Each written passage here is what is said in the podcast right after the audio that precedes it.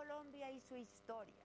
Eligió a Gustavo Petro, su primer presidente de izquierda, un ex guerrillero con estudios de doctorado en administración y político de larga data. Fue parte de la guerrilla del M-19, el movimiento que en 1985 tomó por asalto el Palacio de Justicia de Colombia y que dejó una decena de desaparecidos y casi 100 muertos.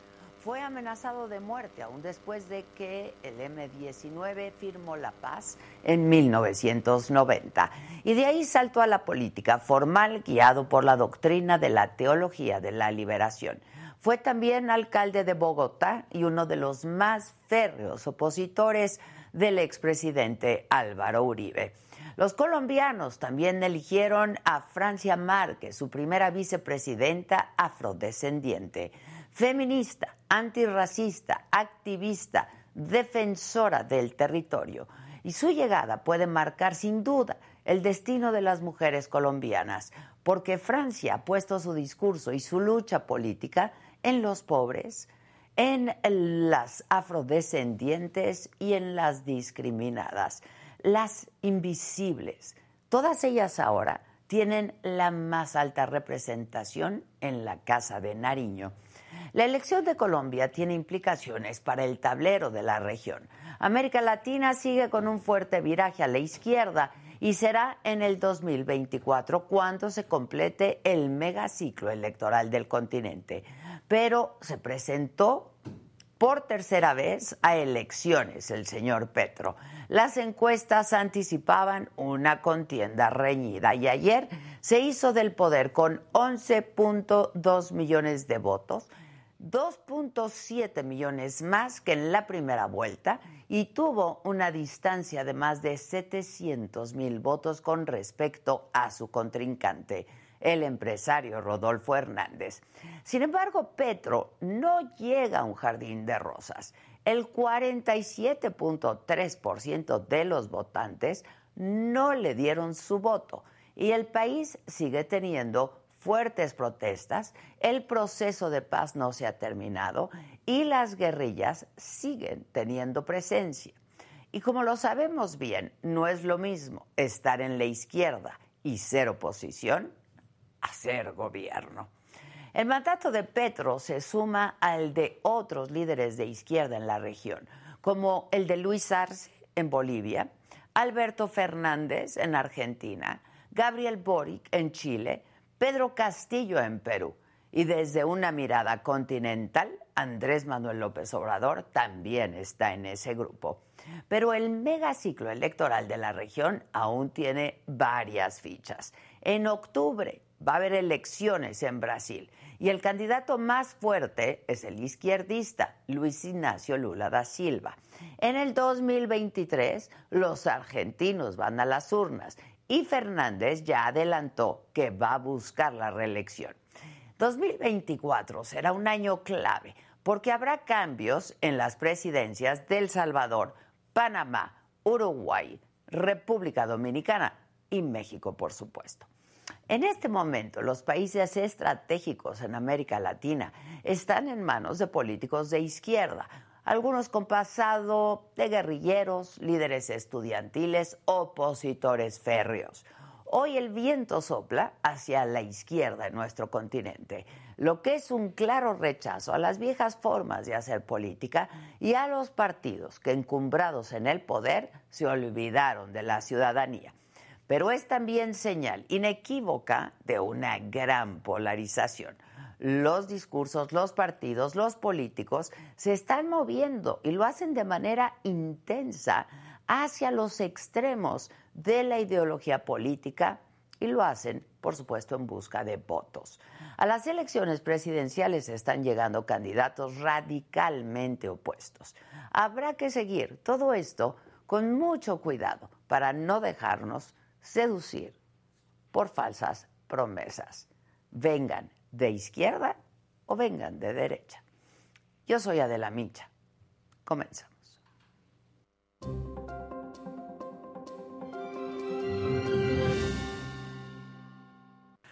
Hola, ¿qué tal? Muy buenos días. Los saludo con un enorme gusto hoy que es lunes 20 de junio. Los temas de hoy, eh, me lo dijo Adela. Bueno, pues por supuesto vamos a hablar de las elecciones en Colombia, el triunfo de Gustavo Petro y las repercusiones que va a tener la llegada de la izquierda al poder. Vamos a conversar con un investigador, ex embajador y ex gobernador de ese país. Además, un tribunal de México condena a Google a pagarle al abogado mexicano Ulrich Richter 5 mil millones de pesos por daño moral. Vamos a hablar con él también. En los otros temas, bueno, el Checo Pérez abandona el Gran Premio de Canadá. Pablo Montero vuelve de nuevo a equivocarse con el himno nacional. Así es que será una mañana interesante, entretenida y muy divertida que espero compartan con nosotros. Iniciamos.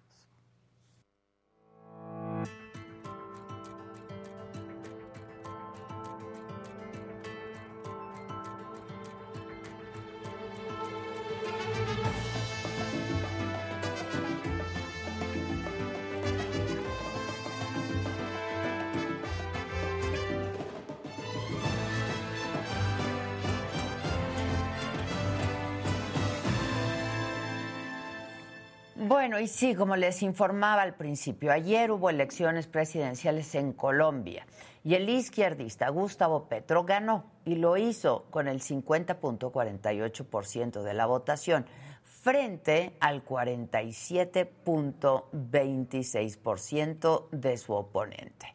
El empresario Rodolfo Hernández, quien luego de conocer los resultados, pues reconoció su derrota y esto es parte de lo que dijo. Colombianos. Hoy la mayoría de los ciudadanos y ciudadanas que votaron lo han hecho escogiendo el otro candidato.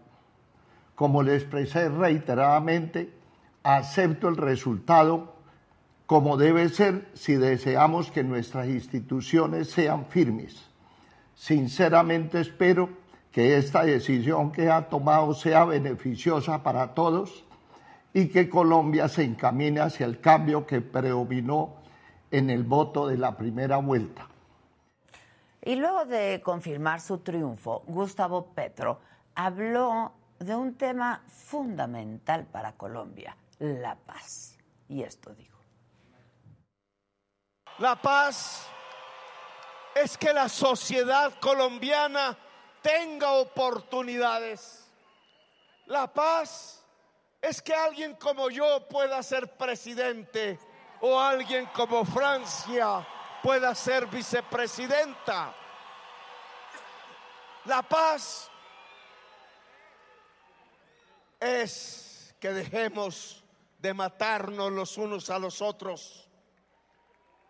Desde el gobierno que se iniciará el 7 de agosto, comenzará la paz integral en Colombia a partir primero del gran diálogo nacional entre la sociedad colombiana toda y en segundo lugar a partir de lograr que las armas dejen de disparar, que las armas dejen de usarse, que las armas dejen de existir por fuera del Estado colombiano. Bueno, y justo esta mañana, desde Palacio Nacional, el presidente López Obrador celebró el triunfo de Gustavo Petro. Esto dijo al iniciar la mañanera de hoy. Pues hoy vamos a escuchar cumbia.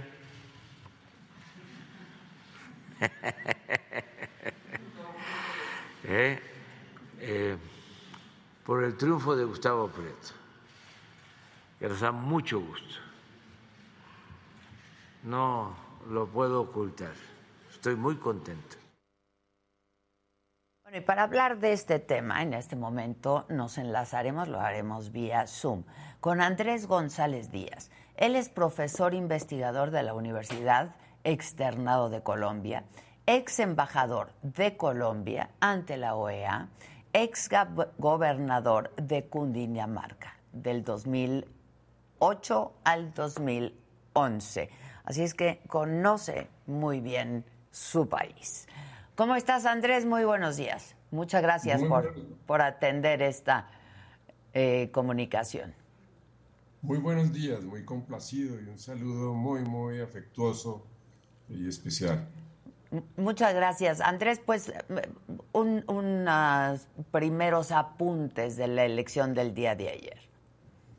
Lo primero, eh, Colombia ha tenido una contienda democrática ejemplar, en paz, eh, reflexiva, eh, y una democracia demuestra su vitalidad cuando se expresa, pero especialmente cuando hay alternancia en el poder. Creo que el hecho fundamental en el caso colombiano es que ha habido un, cambio significativo en cuanto a una política que en el caso del presidente electo Gustavo Petro expresa una voluntad hacia la continuación y consolidación del proceso de paz para nosotros este es uno de los signos fundamentales en esta materia, pero al mismo tiempo marca eh, una apertura política de inclusión. Eh, son grandes y nuevos sectores de la sociedad colombiana que se ven reflejados en esta expresión, afrodescendientes, indígenas, sectores populares, eh, jóvenes, mujeres, minorías, como pueden ser los grupos de LGTBI, de manera que, marca realmente una, vitalidad democrática. Al mismo tiempo, eh, se expresa un país eh, dividido, eh, porque la, elección muestra dos sectores, cada uno de los cuales ha, superado más de 10 millones de votos, en el caso de, Gustavo Petro más de, más de 11 millones de votos, pero igualmente en el caso del eh, exalcalde de Bucaramanga, de Rodolfo Hernández, más de 10 millones de votos. Esto eh, marca y significa un reto, un desafío muy grande para Colombia. Eh, y en la intervención de, anoche del presidente Petro se expresó afortunadamente una disposición hacia hacer un gran esfuerzo de unidad, de, reconciliación, de entendimiento. Obviamente, como en toda democracia, hay una gran diversidad, afortunadamente, hay una diversidad de posturas ideológicas, sociales, pero creo que el gran reto de Colombia en este momento es el de eh, encontrar eh, entendimiento y unidad en medio de la diferencia. Creo que también es muy significativo eh, la postura frente a un entendimiento latinoamericano. Hay una profunda vocación eh, de afecto y de entendimiento sobre América Latina toda, con toda su diversidad igualmente, tanto política como social, pero el discurso eh, ha sido fundamentalmente hacia ciertos sectores de unidad en América Latina. Hay un énfasis expresado por el, el presidente electo en el sentido de encontrar una gran postura de unidad latinoamericana frente al gran reto del cambio climático. De manera que yo diría que esos son algunos de los rasgos.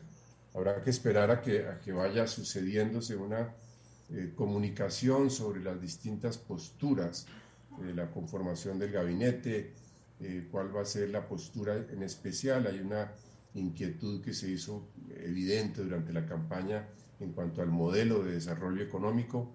Eh, es fundamental también conocer muy bien la postura frente al manejo del desafío el tema del narcotráfico en el mundo y en América Latina y especialmente en Colombia, cómo se va a abordar este tema.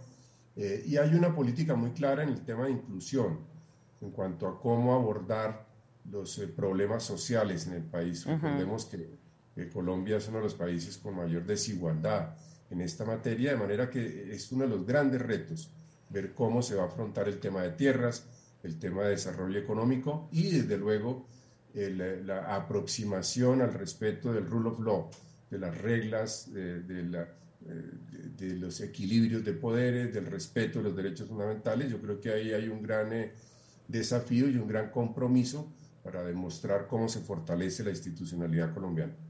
Ahora, em, Andrés, ¿ves posible esto de, eh, pues que lo dijo, ¿no? Lo, lo, dijo el pues ya el presidente electo, Gustavo Petro, en su discurso diciendo, pues vamos por la conciliación, ¿no? Porque, a ver, no la va a tener fácil, yo lo decía eh, hace unos minutos, ¿no? Porque, pues prácticamente la mitad del electorado este, no está con él, ¿no? Digo, ganó por poco más de tres puntos, pero pues la mitad de quienes votaron no está con él. Fácil no la va a tener. Y la polarización parece ser un síntoma de lo que ha pasado en estos países, ¿no? Así es, ese es uno de los grandes retos, eh, pero como siempre en las democracias, eh, el desafío es encontrar conciliación de la diversidad, entendimiento por las vías institucionales. Eh, yo creo que el primer, el primer paso es el de entender que una vez producidas las elecciones, el gobierno debe ser para todos los colombianos y colombianas. Exacto. El segundo paso es entender que para afrontar las diferencias que son evidentes y, son radicales, eh, el país ha estado muy fracturado en una campaña sí, eh, áspera, eh, de, mucho, a veces con odio.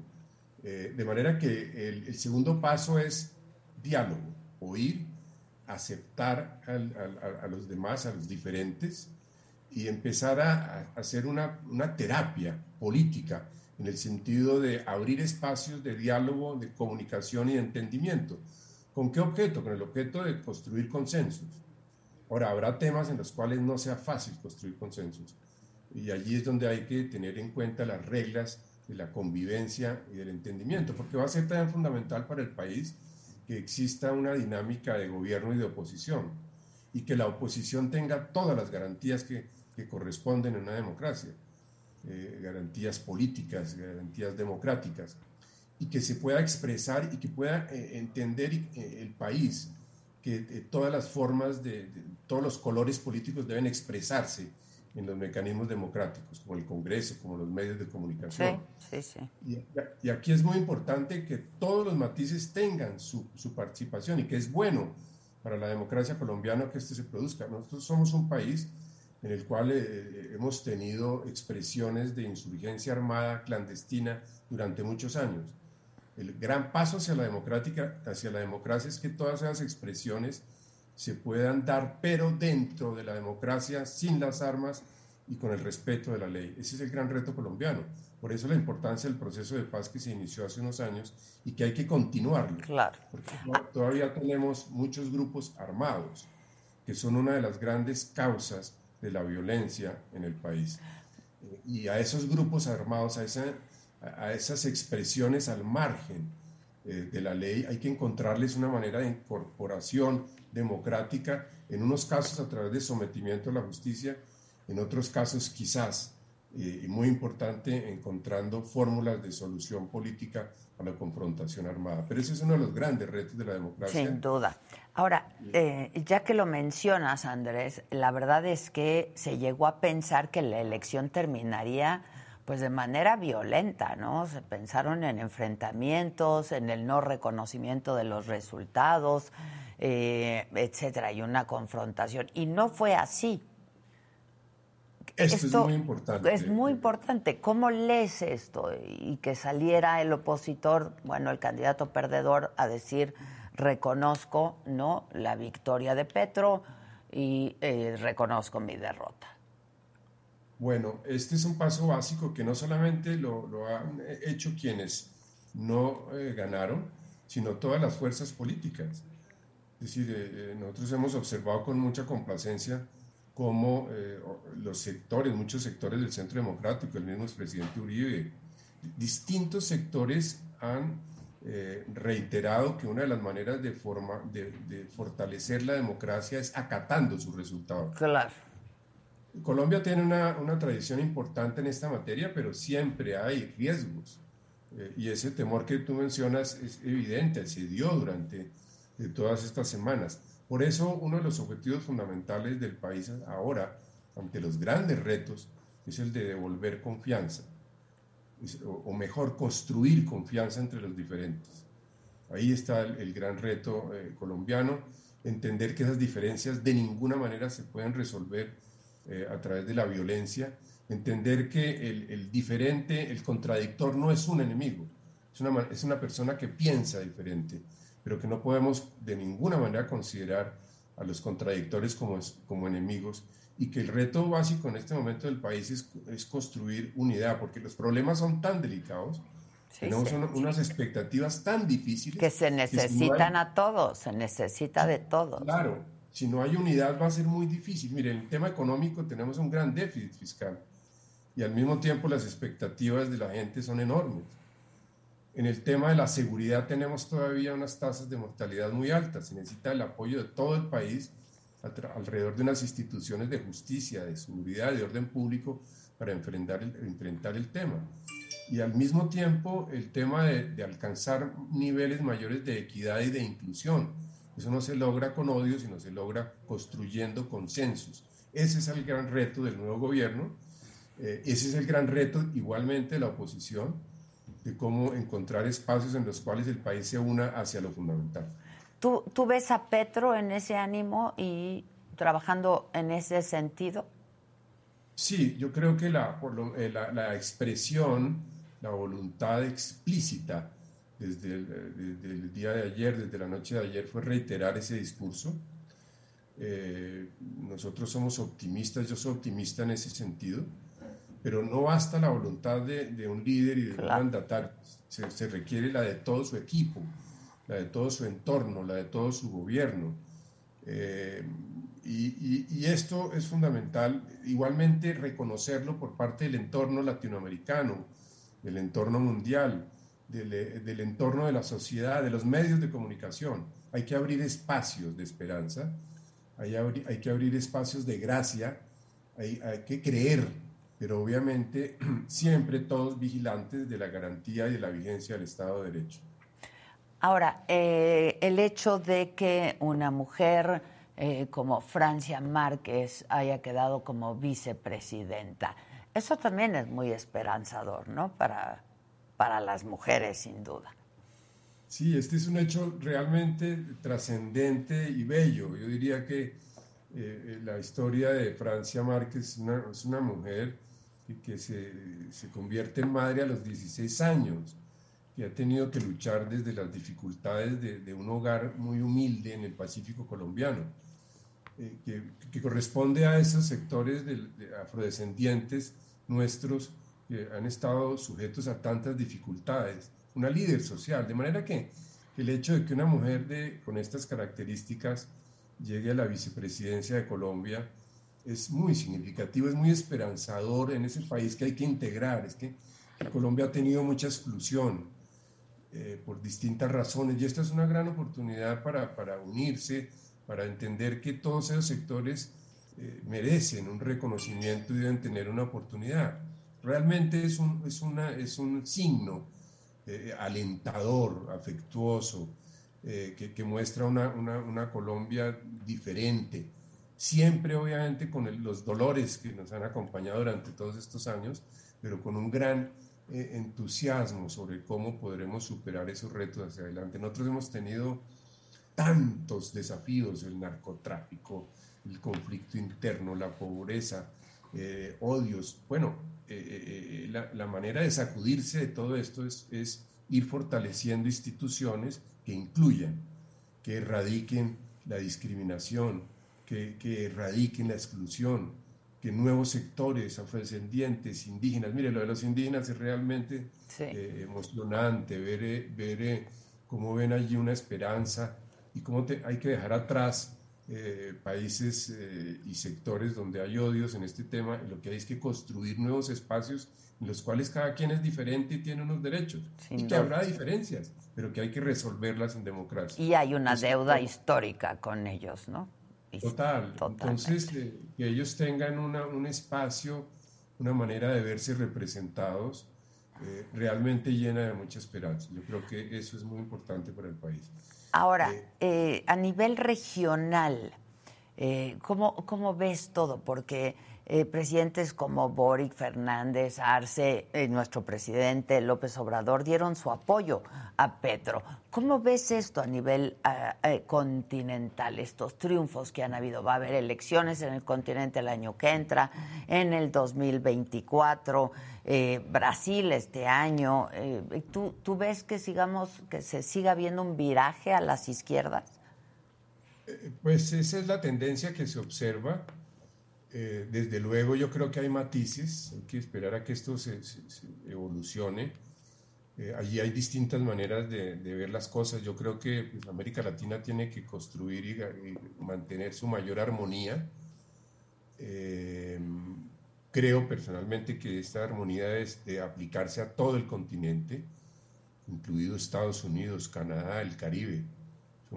Somos un continente totalmente diverso y el entendimiento no solamente de una parte de América Latina en sí misma, sino de toda América, es mi, mi perspectiva. Todos tenemos unos desafíos comunes, tenemos unas dificultades propias en un sector u otro, eh, pero eh, esa, esa, dimensión de América eh, tiene que ser integral.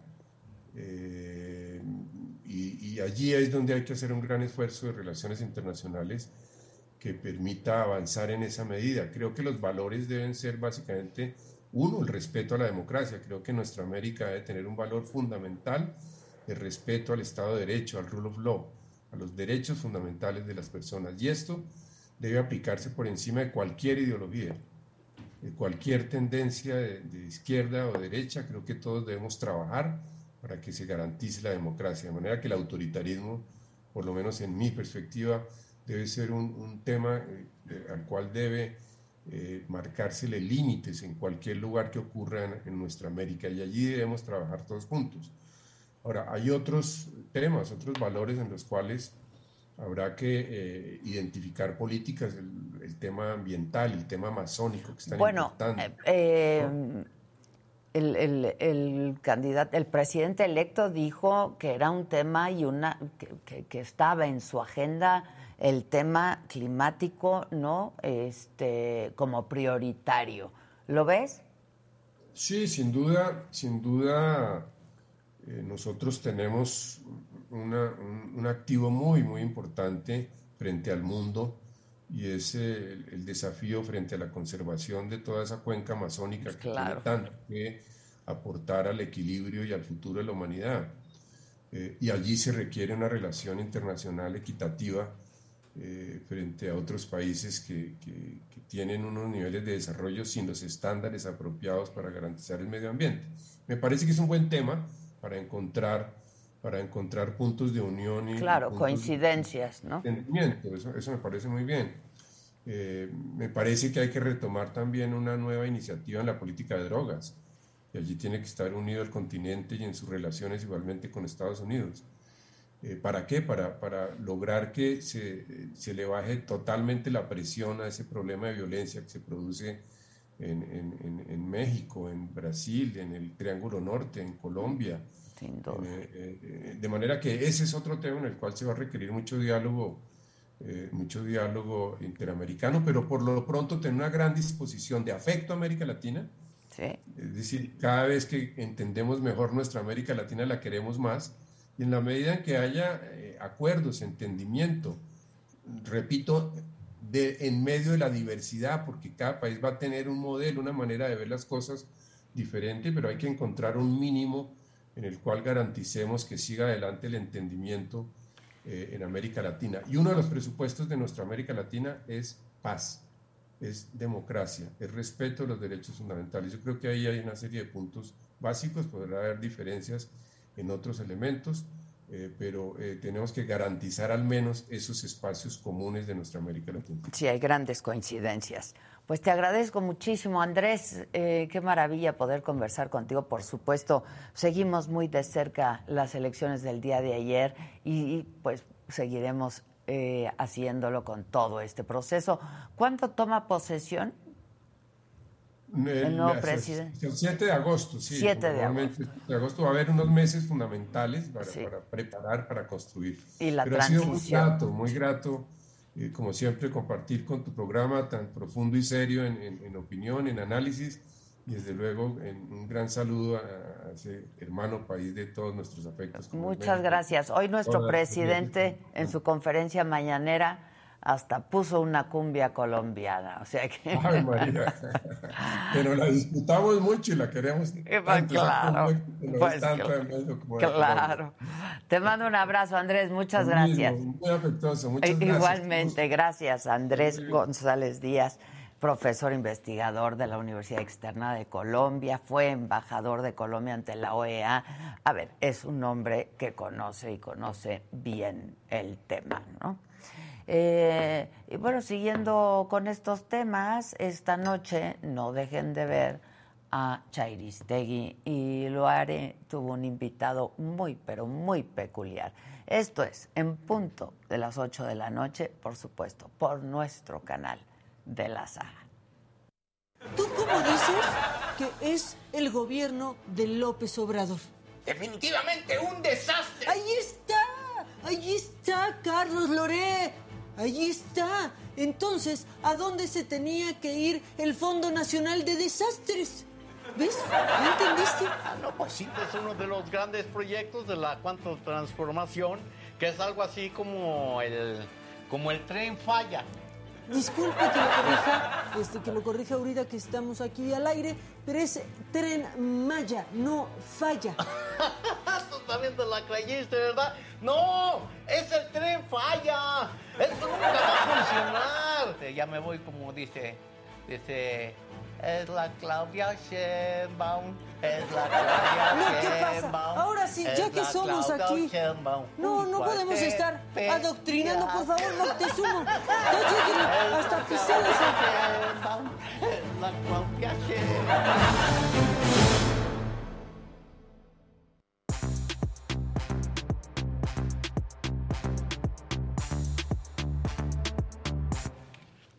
Hola, Buenas. Buenos días, ¿cómo estamos? ¿Qué trae su brillo? hombre, y ustedes jugando a la silla. ¿Qué te pasó, hijo?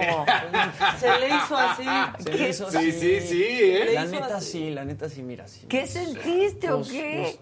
Terror, ahí me tembló todo. Y dije, ay, no, primero las yo damas. no quiero, yo no quiero. Dije, pues primero se lo avienta Luis o alguien. Y yo, no sé, me dio Pero si ganaste el juego. Pues sí.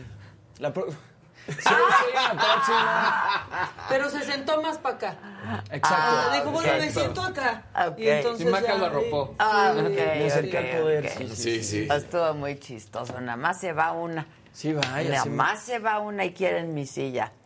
Bueno, ¿cómo están? Saluden Bien. al, Hola, hola, al hola. ¿Cómo están? ¿Cómo están? Buenos días, ya pusieron su like de la mañana. No, No, claro que no. claro que no. No, no llegamos ni a mil todavía. ¿Qué, está, hombre, se ¿qué está pasando? Es No lunes, ser. necesitamos un like hoy para sí, despertar, sí, sí, para sentirnos mejor. Está fuertísimo. Está. Digo, despiertos estamos. Sí. Con ánimo. Está ánimo. Estoy Mucho. despiertísima Ay, con agua fría. Exacto, está bien. está Pero bien. esos likes siempre animan más a uno. Sí, la neta. Por supuesto. La neta. Lunes y todo Bueno. sí se necesita. Venga, productor y amigo. Venga.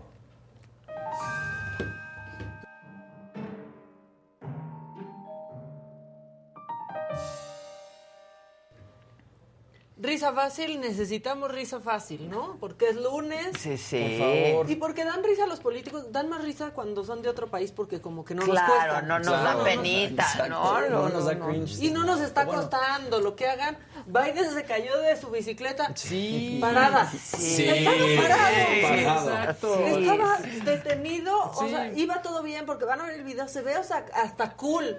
Y de pronto pasa Bueno, que- hace mucho bien. ejercicio Sí, Biden. ¿eh? pero velo, velo, es, es malo para bajarse de la bici. Pero además, me la sí, Pero además no traía spikes ni nada, o sea, para que estuviera atorado el, el tenis, el pedal, Ajá, ¿no? ajá, o sea, era de los normales. No sabemos qué pedal Sí, que está usando. Sí, sí, Por favor, A ver. vean esto.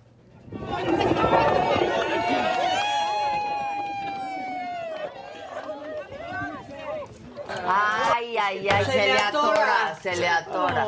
Son de los Se que toró. entra y Se está la Sí, cuerdita. Metes el, el pie. Ya sé cuál es. la cuerdita. Sí, no pero pensó el que ya lo había El sacado. tenis se toró. El Otra tenis prueba toró. más del, del peligroso que es el ejercicio. Exacto. Por eso no haces Créanos. Estaba Donald Trump vestido del diablito de Derbez, se me hace. Ah, Sí, sí, sí, sí, sí. Y aparte se cae como en cámara lenta. Sí, como o sea, Pobre. pero bueno, Pobre. esto que pasó con Biden el fin de semana revivió algo que sucedió hace un par de meses cuando intentó describir en una palabra a Estados Unidos. Ah. Póngalo, por favor. America is a nation that can be defined in a single word. I was going to put him. Uh, foot, foot, ¿Qué pasó? Se le fue el audio. Esa fue su palabra. Póngalo otra vez y a ver si se puede escuchar tantito más alto. A Empezó a ver. hablar marciano. Habló, habló America is a nation that can be defined in a single word. I was going to put him. Uh, foot, foot, Ni él sabe. Hay que recordar. La verdad, Biden tiene un problema de tartamudez. Sí, Y entonces de pronto Slotter Trump se poco, burlaba sí, de eso. sí. Claro. Pero pues sí queda muy bien cuando trata de definir a su Claro. país en No, una sí, palabra. Es tan grande para O su sea, país que se inventó una palabra. Sí, Claro. Sí, No existe una No palabra existe, ya para existe. describir a su país. La inventó. Bueno.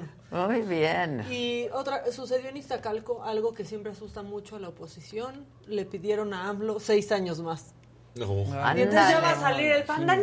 ¡Se quiere Sí, reelegir! ya, Solo se lo pidieron en Iztacalco. A ver. de que no, eso ya no se puede. Porque hay que hacerle caso al apóstol de la democracia, Francisco. Madero. Sufragio efectivo, no reelección.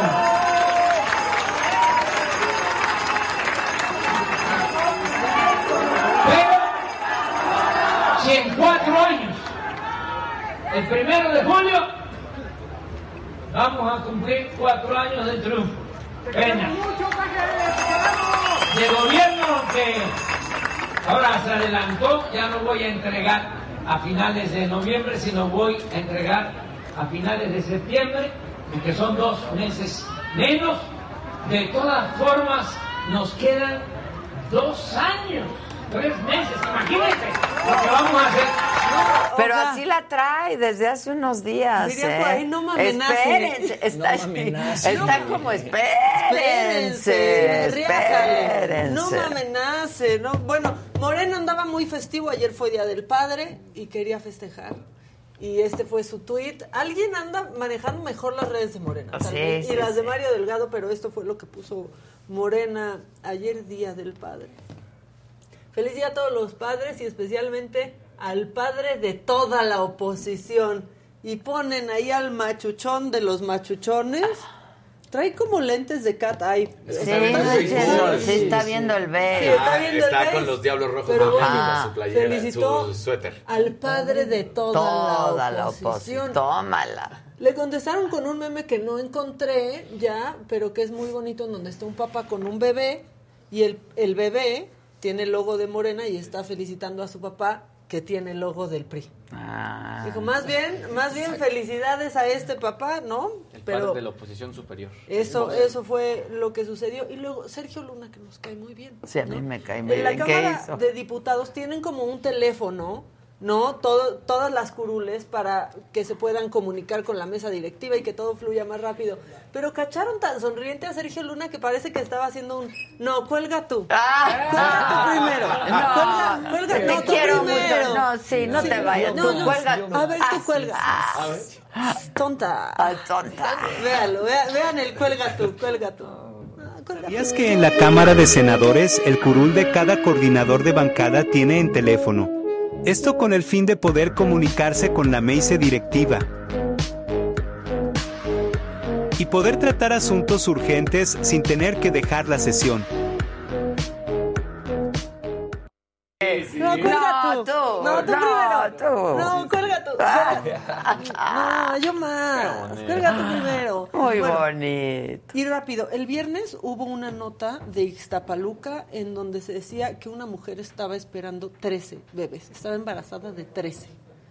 Esto creció muchísimo. Pero ¿qué- ¿cómo fue?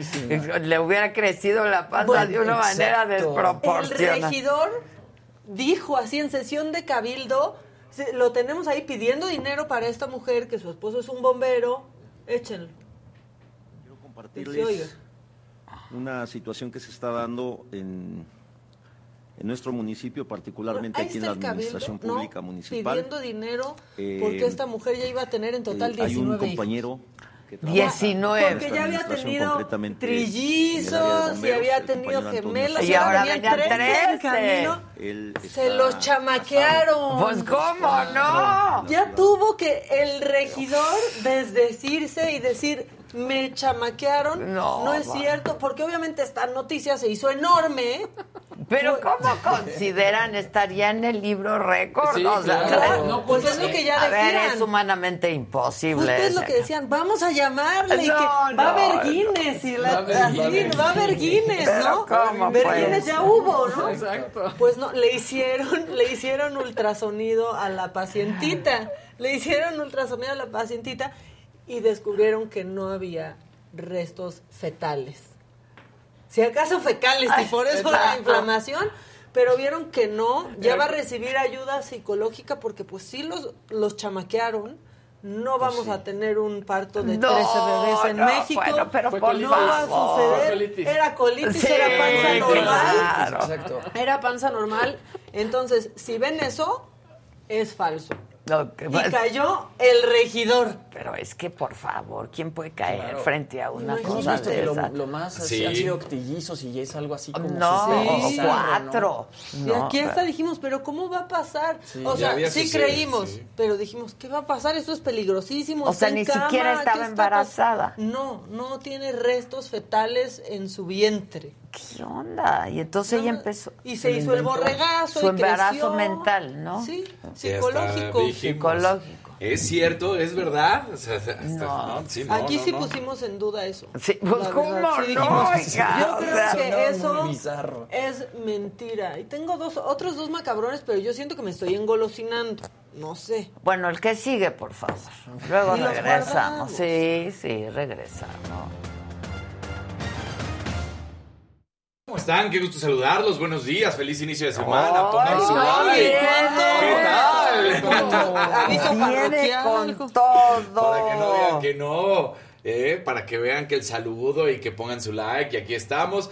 Bueno, pues hoy es el desfile de, lo- de la NBA, de los campeones, los Warriors, que bueno, pues son, eh, ahí siempre ya sabes, cuando durante una década terminas ganando varios títulos, pues eres una dinastía, ¿no? Entonces ellos ganaron y ahí van a estar a partir de las 10.20 de la mañana, van a iniciar los discursos, a las 11.20 hacen, a- abordan un camión que va a estar transcurriendo a través de todo Market, ahí en San Francisco, para pues presumir el cuarto título que consigue esta quinteta comandada pues es por Stephen Curry, uno de los mejores eh, tiradores de tres de la historia, si no es que el mejor y un gran basquetbolista. En la Fórmula 1 empezó todo, lo, lo dijimos, Nuestro que el ¿Qué 1, pasó? que el 2, El pero además empezaron también ya, ¿sabes qué? Y eso sí es para decirles, no, tampoco empiecen con esas cosas. Le pusieron el coche mal a propósito. No Sí, es cierto. no.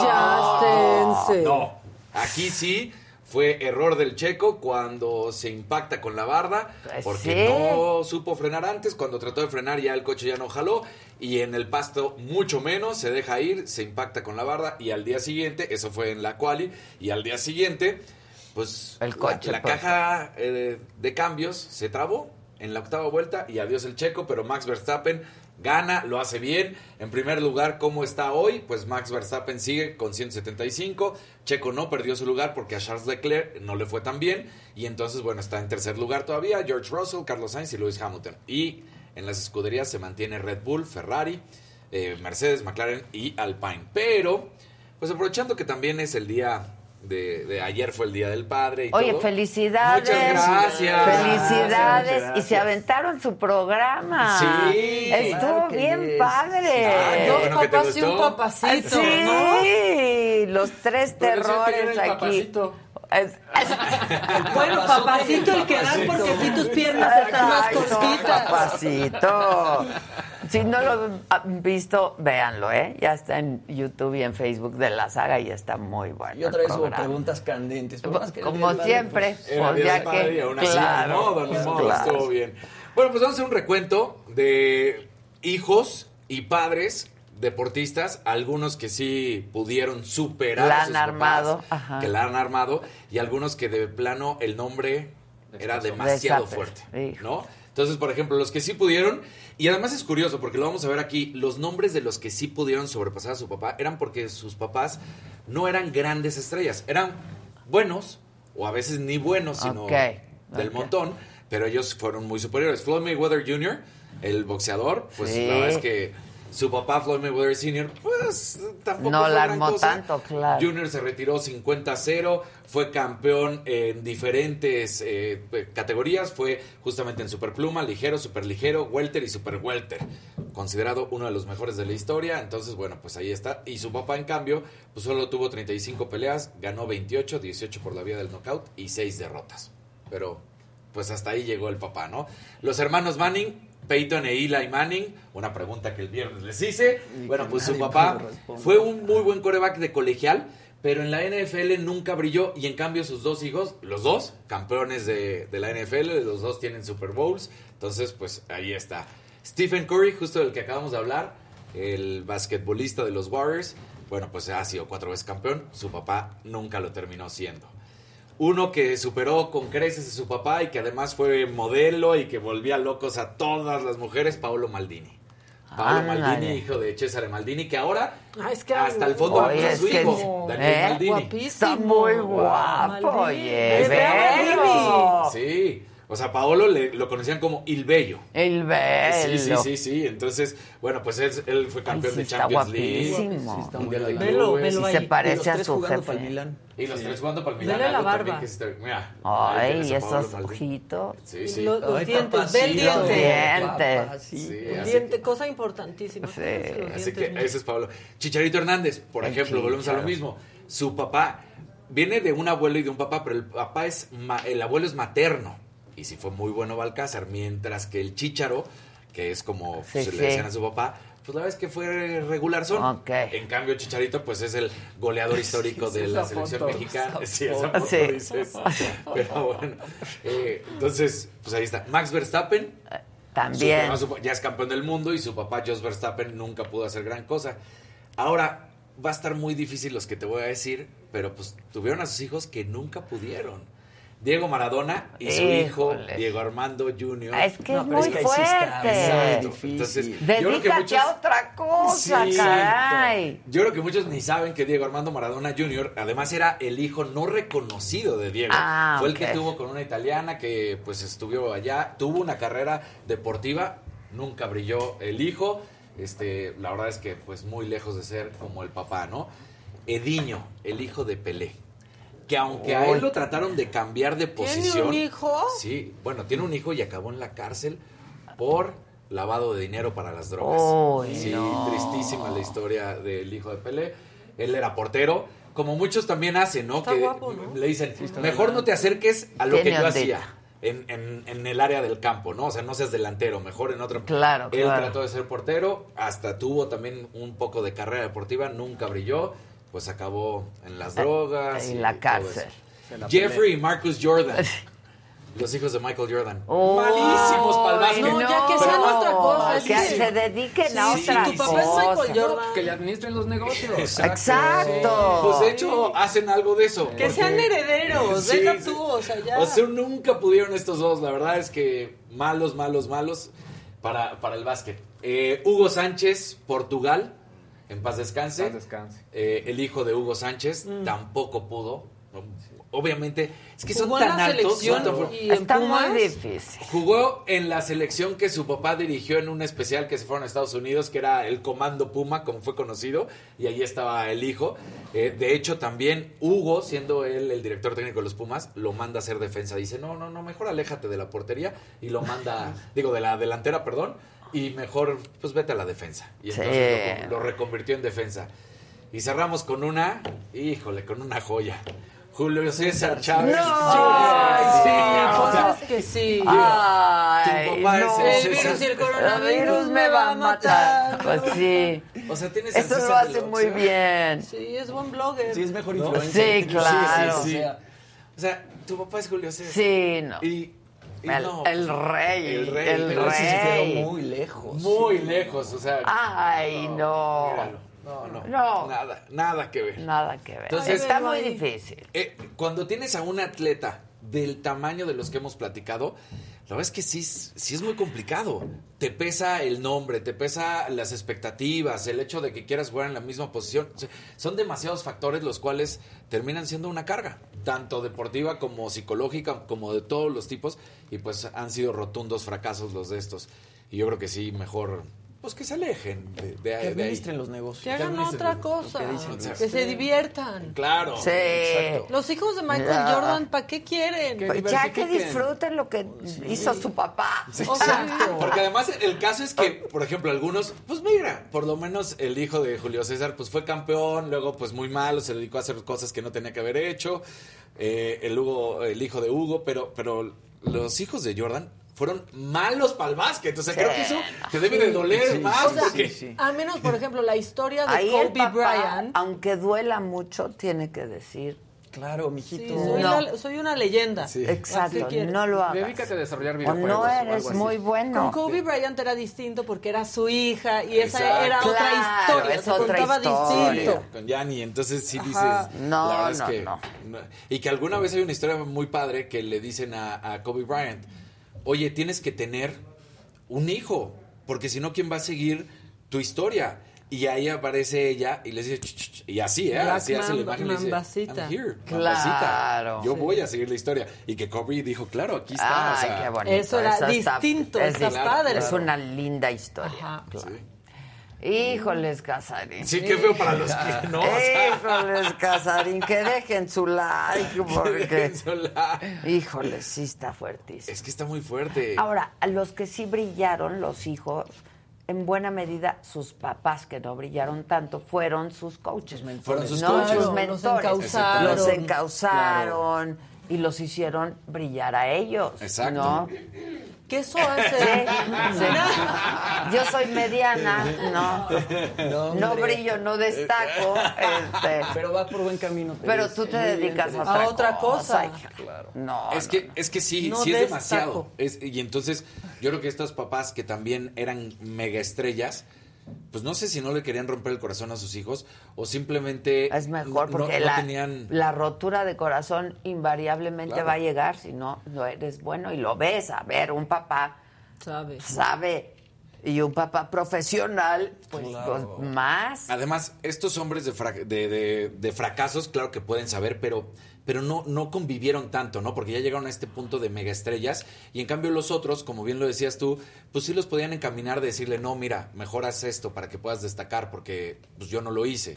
Quiero pensar que así era como hablaban con ellos, pero sí los fueron encaminando. Pero así son los grandes entrenadores también. O sea, Exacto. el entrenador del Canelo, por ejemplo, ¿no? Sí. Que fue con nosotros a platicar. Lo Vio por dónde era y dijo, no, no, no, yo soy bueno Ex- para enseñar y para Claro, entrenar. y era Claro. boxeador y dijo, no, No, pues no. no voy a dar el Soy ancho. muy bueno para entrenar y para coachar y para... Y es el mejor. Y es un gran, Sí. gran entrenador. Pues ganó un premio del Sí, mejor claro. entrenador.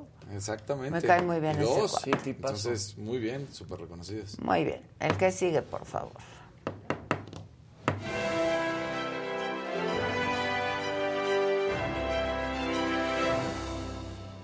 Muy buenos días, gente querida. Feliz lunes a todos. Espero estén empezando muy bien su semana con un cafecito en mano y dejando su like, eso es lo más importante. Háganos felices. Este, pues que empiece bien la semana, Claro. ¿no? Que no se sienta tanto que es lunes. Pónganos su like por ahí, es muy fácil. Nada más píquenle la manita arriba, es completamente gratis y de verdad nos hacen muy felices. Eh, bueno, pues yo quiero empezar con que hace unos días platiqué con un cantautor colombiano que se llama Gusi. Justamente platicamos aquí. Al ratito vamos a subir la entrevista a la saga. Él estrenó un nuevo sencillo que se llama Te Robaré junto al cantante venez- venezolano, perdón, Nacho. Vamos a ver un pequeño adelanto ¿De de, lo que al rato vamos a subir en, en la saga.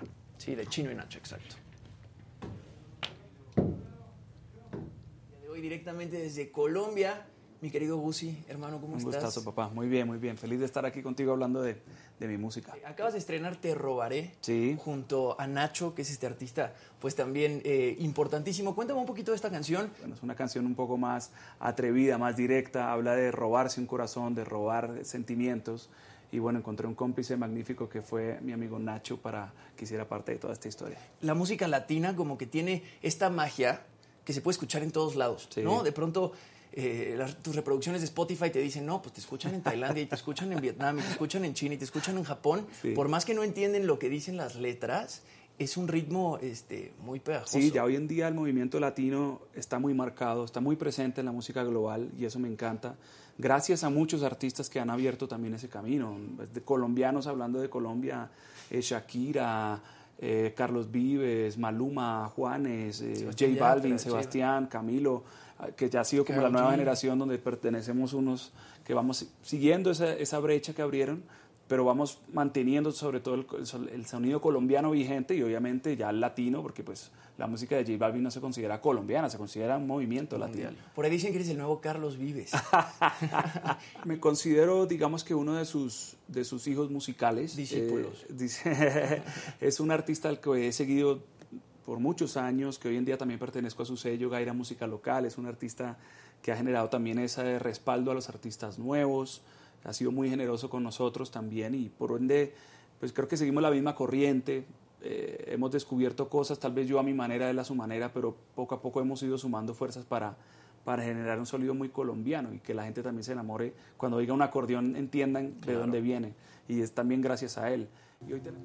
Anoche tuve un sueño que estoy loco por contarte, pero tú duermes tan bonita que no quiero despertarte. Mientras tanto yo hago el café, pa' cuando tú te levantes, sepas que contigo soñé y en mis sueños fui tu amante. Despiértate, tócame, que en mis sueños nos amamos una vez y otra vez. Si me besas caigo rendido a tus pies y ahora soy tan diferente. Antes yo era un niño bien y ahora soy delincuente. Bueno, pues le dicen el nuevo Carlos Vives. Wow. Al ratito vamos a subir la entrevista a la saga para que la vean completita, porque la verdad es que vale mucho la pena. Y bueno, ya que estábamos hablando del Día del Padre, que todos ayer estuvimos festejando a nuestros papás, pues los famosos no se quedaron atrás, varios compartieron eh, el día en sus redes sociales. Así que vamos a ver primero, Camila Fernández, la hija del potrillo, pues compartió un video bastante emotivo de su papá cantándole a su hija Cayetana. A ver si lo tenemos. Eh, ahí está. Ay, con el almohadazo. El potrillo exacto. Yo lo vi, yo lo vi. Cantándole a Cayetana. Después también Alex Fernández comparte esto celebrando su primer día del padre junto a su esposa Alexia y su hija Mía. Eh, por ahí también Eugenio Derbez comparte esta foto con todos sus hijos y Alessandra Rosaldo. Dice, le deseo a todos los papás un muy feliz día del padre. Salma Hayek también comparte esta foto eh, con François Henry Pinot junto a su hija Valentina Paloma y los demás hijos de él. Eva Luna también comparte esta foto del primer día del padre de Camilo, celebrándolo Ay, con su hija foto. Índigo. Sí, sí. No. Unos piecitos Limpiándole. así. Sí, se ve rarísimo. Es que está limpiando ahí, justo Ajá. dices, no, ¿cómo? Jennifer López comparte ese video de Ben Affleck, dice que está muy contenta de estar haciendo una familia con alguien que ama. Eh, Ay, que esa chava. Son Empecé a ver el documental, ¿eh? ¿Qué tal? ¿Y qué te pareció? Bien. ¿Bien? Y bueno, el papá de toda Latinoamérica comparte esa foto Sí, con su ¿cómo papá. ¿Vieron el meme de Chayanne ¿Cómo ayer? no? Sí. Chayanne con toda su familia y dice, aquí mi papá con su otra familia. Y otra vez, pues hizo tendencia. Cada día del padre Chayanne se hace tendencia por, pues por papacito. Ah, ¿no? sí, Porque está es el muy papá de todo, el papá no reconocido de Sí, todo sí, mundo. sí. El papá que todas las mamás quisieran habernos dado. Exactamente. Oigan, bueno, y bueno, a Pablo Montero se le chispoteó No, otra no vez. Ahora fue en el clásico tapatío eh, que se celebró este fin de semana en Chicago. Bueno, pues resulta que vuelven a contratar a Pablo Montero para cantar el himno nacional y una vez más No. Se le olvida la letra. Ya le había pasado en el clausura 2021. En la también final. En la, en la final lo habíamos visto, pero otra vez Pablo Montero, yo no sé qué pasa, que le tienen que poner un prompter ahí con la letra del himno nacional o algo porque Pero pues, se lo hizo con la fatal seguridad de de decir, nuevo. yo puedo, Exacto. la. Y sobre todo los empresarios que vuelven a contratar a Pablo Montero para cantar el himno nacional después de que ya lo había hecho muy mal una vez. Vamos a ver, vamos a ver el momento porque pues la gente le abuchó mucho. A ver. la tierra al sonoro rugir del cañón. y retiemble su centro la tierra, el azul y el. Sigue para tu con la paz del arcángel divino, en el cielo tu eterno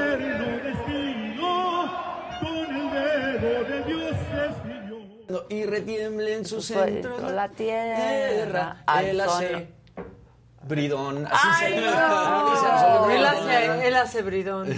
No, no, no. Pero ya, la ¡Qué trae mal, bribón! Pablo. Sí la trae mal. No llega ni al último mal. capítulo de la serie Exacto. esta de Vicente Fernández. ¿Por qué? Juan Osorio se está por- quejando mucho que, que por, por tomar, por andarle pegando al frasco. por andar en la actividad. por andarle pegando al frasco. Sí se quejó mucho eh, Juan Osorio de la participación de Pablo Montero en la serie, que porque pues llegaba tarde a llamados, luego no llegaba y etcétera. Y bueno, que ahora se le haya vuelto a olvidar la letra del libro nacional a mí se me hace... A ver si ya dejamos en paz al coque, entonces ya lleva Exacto. dos, ya Sí, lleva dos. ya, Pablo. el coque ya. Y a la hija de Pepe Aguilar también la criticaron muchísimo. Y a mí me gustó Ay, cómo lo hizo. Pero una- ella lo hizo padrísimo Exacto. y no se equivocó ni una sola vez. Y la criticó hasta su papá, ¿te acuerdas que nos Hasta habíamos su- Sí, enojado que aquí? me enojé con el papá Vecina, aquí. ¿cómo el Sí, papá? ¿cómo? Y ella más bien Ay, lo que hizo fue echarle feeling. Hizo, como hizo con una manera diferente de cantar, pero la fue más lento. Pero Pablo Montero con la letra, no se metan con la letra del himno nacional. No, no, no no. puede ser. Y bueno, eh, varias fuentes internacionales, justamente lo, lo estábamos platicando aquí la semana antepasada, ya informaron que Warner Brothers va a separar a Ezra Miller de las producciones de DC y va a dejar de interpretar a Flash. Sin embargo, la última película en la que participó de The Flash estrena en 2023 y la compañía hasta ahorita está esperando que no surjan nuevas acusaciones que, bueno, vayan a manchar la imagen de esta próxima película. Eso fue en el Met Gala, ese maquillaje fue en el Met Gala. Ya les había contado que la, la semana antepasada los padres de una joven de 18 años que se llama Tocata pidieron que se generara una orden de restricción en contra de Ezra Miller porque el actor le había suministrado drogas como alcohol, marihuana y LSD y básicamente la sustrajo y se la llevó a vivir con él y los papás no tenían la menor idea de dónde estaban. Antes de eso ya lo habían detenido dos veces en Hawái, primero por un altercado en un karaoke que le quitó el micrófono a una persona y además este, golpeó a un tipo que estaba jugando a los dardos y luego fue a una fiesta también en Hawái, agarró una silla y se la azotó en la frente a una mujer. Ay. Entonces, Ezra Miller ahorita todavía no lo detienen, pero por lo menos Warner Brothers ya dijo, Pues sí.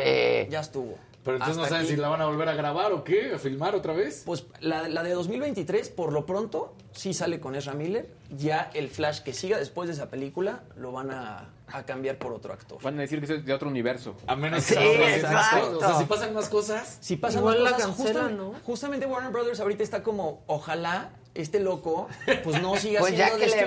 Sí, ya. Claro. Porque sí podría llegar, este, podrían llegar a Que decir, debe de no sale estar la bajo película. contrato todo eso. ¿eh? Seguro. Seguro. Van a decir que es del universo maluco o Que- algo así. sí. Y yo creo que más, o Debe sea, estar bajo contrato. Y de ahora en adelante se van a poner mucho más estrictos, ¿no? Del- después de lo de Ezra Miller, después de lo de Amber Heard, como que, híjole, no se les pueden salir de control. este, después de grabadas ya las películas, se, Se meten en una bronca. Es que además, fíjate, le tratan de pelear a Marvel. Y todos los que salen en DC están teniendo broncas. Todos. Todos. Sí. Pero se tardan mucho, ¿no? Ni aquí se tardaron tanto. ¿Se acuerdan una vez que estaban grabando La Voz Kids? Y que Julián Álvarez tuvo un problema como de lavado, algo Sí, que... sí, sí, sí, no sí. sa- Ya estaba grabado completo el Y lo programa. sacaron. No salió. No salió. Pues Pues es que aquí lo hagan así entre rápido que y que los- averiguan. Claro. Sí, Claro, claro. Pero es que también la diferencia son los millones de dólares que usan para producir estas películas. Sí, Pues que doble moral, porque Pues entonces sí, ahí sí, están sí, sí. cancelando. Oye, que yo quería cancelan. platicar contigo, Maquita, de lo de Buzz Lightyear. Que se hizo tendencia otra vez todo el fin de semana por todo el tema este, del beso este lésbico, ¿no? Que Luis ya nos dijo aquí, tú ya la fuiste a ver, que es un Kiko entre Ay, dos sí, señoras, que una es la amiga de Buzz Lightyear y se dan un besito dos chavas, pero ya. todo el mundo empezó a hablar así como de no vayan a ver la película, no lleven a sus hijos a ver la película de Buzz Lightyear, que porque pues tiene el beso homofóbico, y Ay, etcétera, no y puede están ser. quéjense, quéjense, porque ustedes Sí. ven besos heterosexuales todo el tiempo en las películas. Claro. No se les vaya a antojar, quéjense. Ahora decían que lo más interesante de esa polémica eran los memes. Exacto. Ah, sí. Lo más Claro. interesante de la película, ¿no? Decían que... ¿Ya la viste? No. No la he visto, la voy a ver esta semana. Yo la quiero ver. Que no le fue tan bien, le ganó Jurassic, la nueva Jurassic Park, la superó en taquilla y pensaban que Buzz Lightyear iba a ser mucho más exitosa y como que están pensando que puede ser que sea un poco por toda Ay, esa no creo. y la de mi sexual. novio Tom Cruise. Ahí está increíble. de ¿no la has Dicen que está increíble. No. Yo tampoco lo he visto. O sea, es un chick flick para hombres, completamente es un chick flick para hombres. Yo lo fui a ver con, con Natalie y me dijo, ay, la historia pues está súper básica y es como, mí me ponen una película así como súper linda para mujeres, es lo mismo pero para hombres. Ok. Pero está súper bien producida, el audio está increíble, hay que irla a ver a una pantalla grande porque está muy bien hecha. ¿Y, y el Tom? Y Tom Cruise. Eh, Sensacional. Sí, Sale con todos estos otros actores este, jóvenes, como Miles Teller, que es el mismo de Whiplash, pero yo no sé qué rutina de ejercicio le pusieron que sale así como un toro. Y Tom Cruise se quita la playera también con, con todos estos tipos y se Y ve está- brutal. No, no, o sea, para tener no, 60... y de taquilla está No, ya es la película más taquillera de Tom Cruise en toda su, En toda su historia. Wow. yo estuve con el Faisy el fin de semana y estábamos hablando de Top Gun y dijo, es que yo a la edad de Tom Cruise me quiero ver como él y yo, ya no te viste, Ah, güey. sí, sí, sí. ya no te ahorita ya no te viste. O sea, tienes, Es que ya- está Tú ya no te impresionante. viste. Sí, sí, sí. Nadie. Así Nadie. sí queremos. Así, sí, un queremos. sesentón. Pues claro. Bueno, el que sigue, por favor. Venga.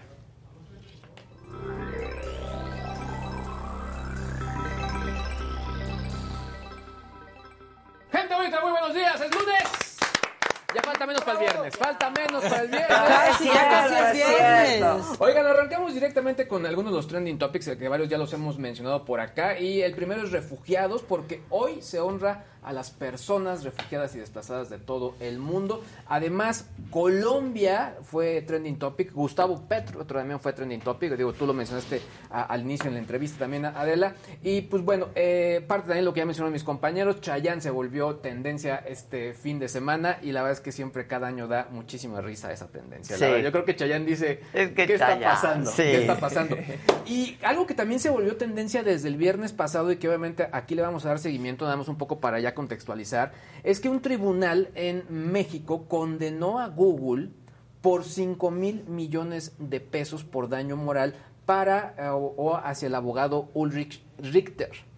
Está interesante este caso porque él ya había ganado incluso ya hace algunos años y como apeló la gente de Google, aumentó la, la- la sentencia a, a este, a este pago Al de demanda. monto, Iba de claro. 2 mil millones de dólares y se fue hasta 5 mil millones de dólares. Eh, lo que habla y un poco el suceso es que se armó un blog donde se difamaba a este abogado, se le incriminaba con distintas eh, situaciones. Si era el blog Las Chingaderas. Se llamaba Ulrich Richter Morales y sus chingaderas a la patria. A la patria. Tal cual, así es como, como se llamó. Pero lo que dice la gente de Google en México es que esta plataforma donde se montó, que es la plataforma Blogger, no está a disposición de ellos. Es decir, ellos no la controlan, sino lo hace Google Inc.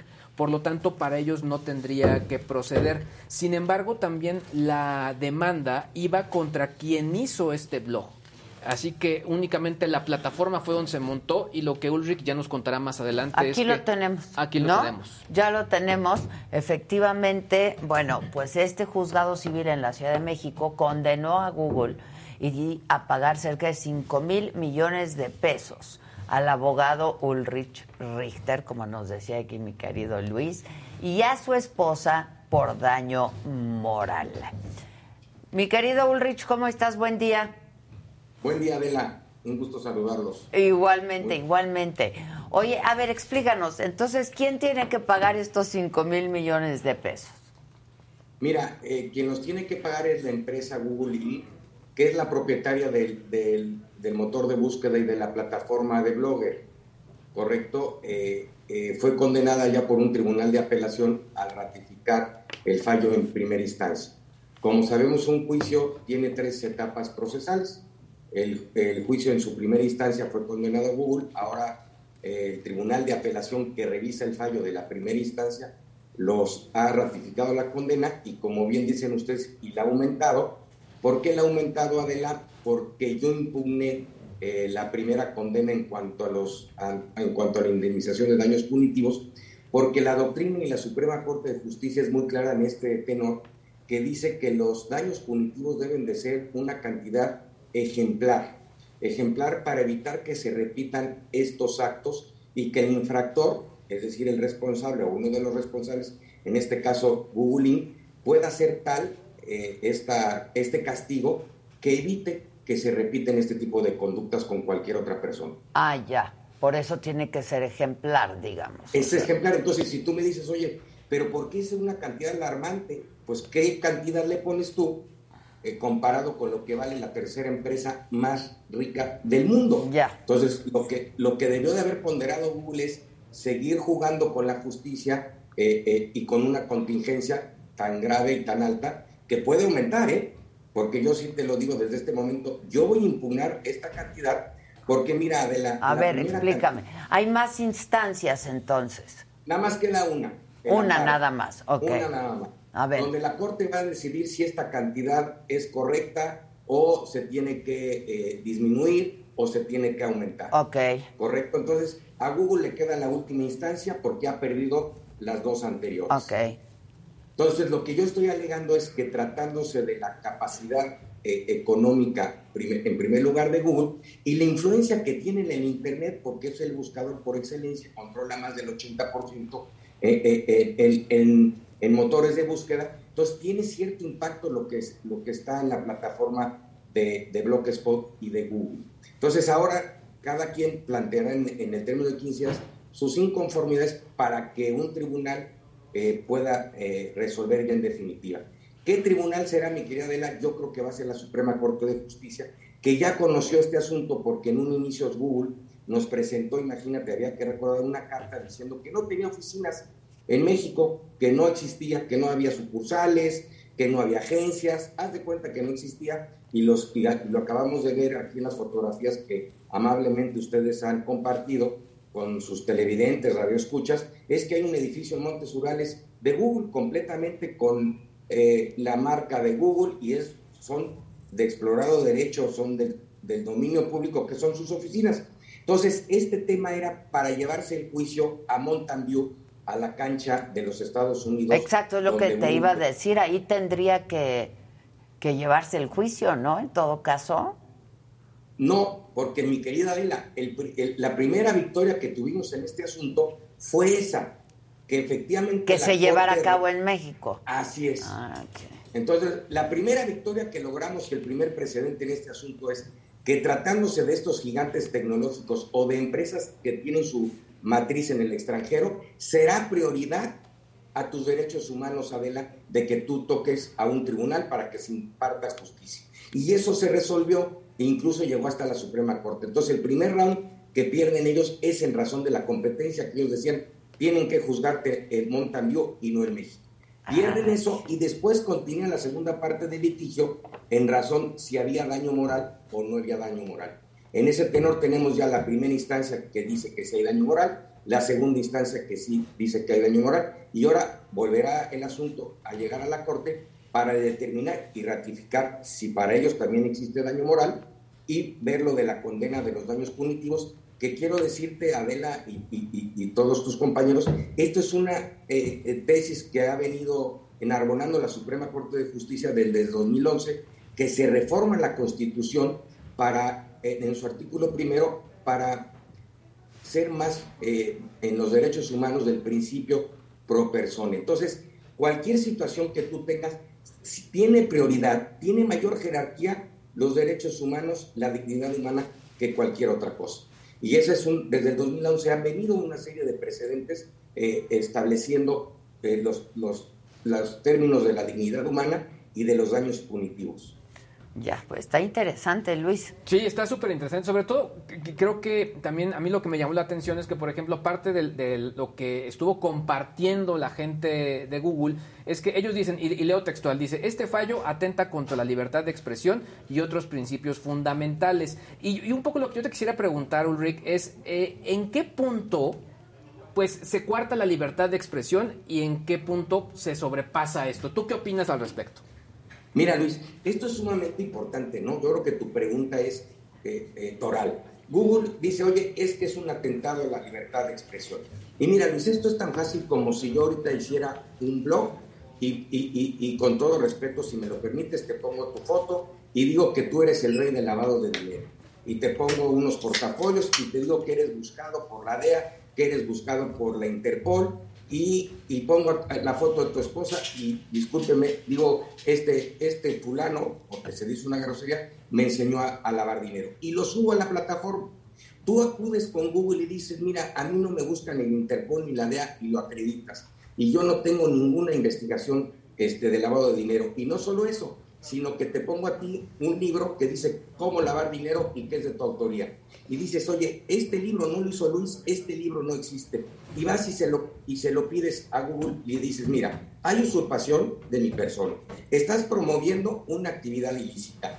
Estás generándome que la gente me vea con odio. Y estos postulados tú los tienes en tu política y dice en tus políticas que no son inventadas por mí, sino son plasmadas por la propia Google, que si actualiza una de ellas se debe de eliminar. ¿Por qué no lo eliminaste? Entonces yo creo que aquí es muy importante, Luis, y yo estoy volviendo a que no es lo mismo ahorita lo que estamos viendo con ustedes en, en, un, eh, en, en, este programa de televisión, que sé quién es Adela, quién eres tú, a que en la plataforma de Gloston cualquiera puede usurpar Claro. y, y- y decir, por ejemplo, que este señor Petro es un violador y poner ahí una foto de Petro, el que ganó en Colombia con 10 mujeres, ¿no? Y, y antes de las elecciones, pues cualquier mujer que lo vea dice, yo no voy a votar por Petro porque hay un video que circula nada más y nada menos en Google.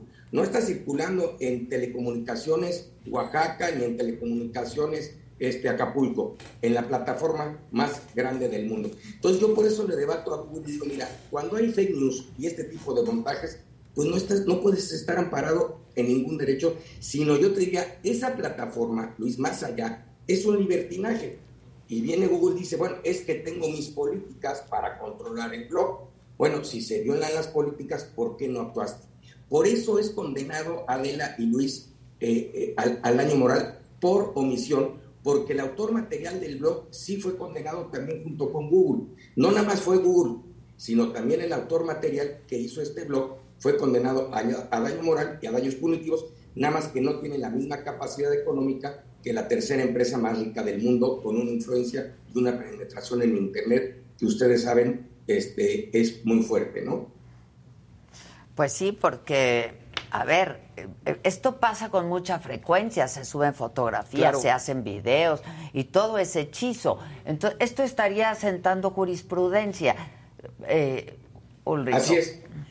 Ya. Así es, tiene- si este asunto llega a la Corte y se vuelve a ratificar el daño moral, ya sería jurisprudencia en México y un antecedente sumamente importante que por lo menos eh, tendría eh, que decir Google, pues cuando me vuelvan a notificar cualquier ciudadano que se están violando mis políticas, pues tengo que actuar. Y Claro, no dedicarse pues a acrecentar sí. su, su fortuna y menospreciar los derechos de cualquier ciudadano que les toca las puertas y les dice, estás afectando mi dignidad, quita el blog. Adela, esto era tan sencillo, quitar un blog que ellos podían haber apretado un botón y se hubiera acabado el Hombre, problema. pues si No te han bajan hecho. por cualquier cosa, claro. ¿no? Ahora, Ulrich, ¿hay alguna eh, referencia en Estados Unidos, eh, en alguno de los estados al, al respecto? Y, y lo menciono sobre todo porque la Comisión Federal de Comercio eh, y, bueno, eh, Barack Obama y, y varios políticos ya han metido varios temas que tienen que ver con tecnología, eh, o todo el tema de inteligencia artificial, pero ya hay algo que se haya hecho en Estados Unidos que también pueda servir como referencia con respecto a lo que suceda con Google Inc. Mira, este, como tú sabes, la era de Barack Obama era muy, muy, muy pegado a las tecnológicas, los, los veía con mucha simpatía, después llegó Trump y hubo un, un- gran divorcio. Pero más allá de la cuestión política, porque eh, los gigantes tecnológicos son las empresas más ricas de Estados Unidos y del mundo, ¿no? Elon Musk, Jeff Bezos, los señores de Google son el séptimo y octavo hombre más rico del mundo. Y, y Eric Smith, que fue su director general, es el decimosegundo. Yo te podría decir aquí que nosotros atendimos a los precedentes que había en el mundo. ¿Qué dice eh, eh, los otros países? ¿Qué dice eh, Europa? ¿Qué dice Estados Unidos? Y todos concuerdan a que si el motor de búsqueda fue notificado fehacientemente y plenamente de, que, de una petición para que se eliminara el blog y no actuó debidamente el motor de búsqueda, es responsable.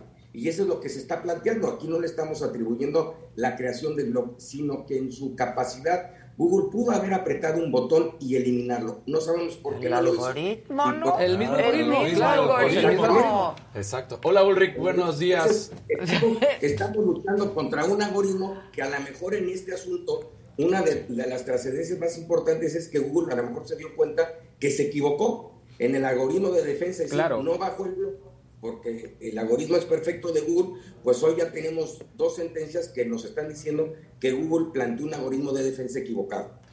Hola Ulrich, buenos días, Daniel López Casarín. Oye, me surge una duda y además me imagino que ahora ya te adentraste demasiado en toda la ley que tiene que ver con la tecnología. Estás hablando de, de- de este blog que se crea. Si, por ejemplo, algún diario oficial, el que quieras, en su página privada hubiera tomado fotos, hubiera tomado información de este blog, ¿también sería cancelado esa, esa página oficial o, qué tendría que pasar en ese caso? Así es, eh, nosotros demandamos a Google la, la- la- la cancelación, el retiro del blog y, y- y- nos los han dado favorable. Con esa sentencia yo iría con cualquier otra publicación y decirle, oye, ya, ya fue resuelto que, que es ilegal, eh, lo tienes que bajar. Ya. Oye, este, dices que está muy adentrado ya en el tema, al tanto que estás por sacar un libro, ¿no? Sí, Adela, fíjate que como bien dicen, yo a raíz de este litigio, pues lo primero que haces como litigante es estudiar a tu contrario, y más tratándose de Google, y, este libro pues es muy interesante porque se llama Los filósofos en la era tecnológica, los pitagóricos de hoy. ¿Y a qué voy? A que para mí eh, Silicon Valley, donde viven todos estos genios tecnológicos, es lo que antes era antiguamente, hace cientos de años, la Magna Grecia.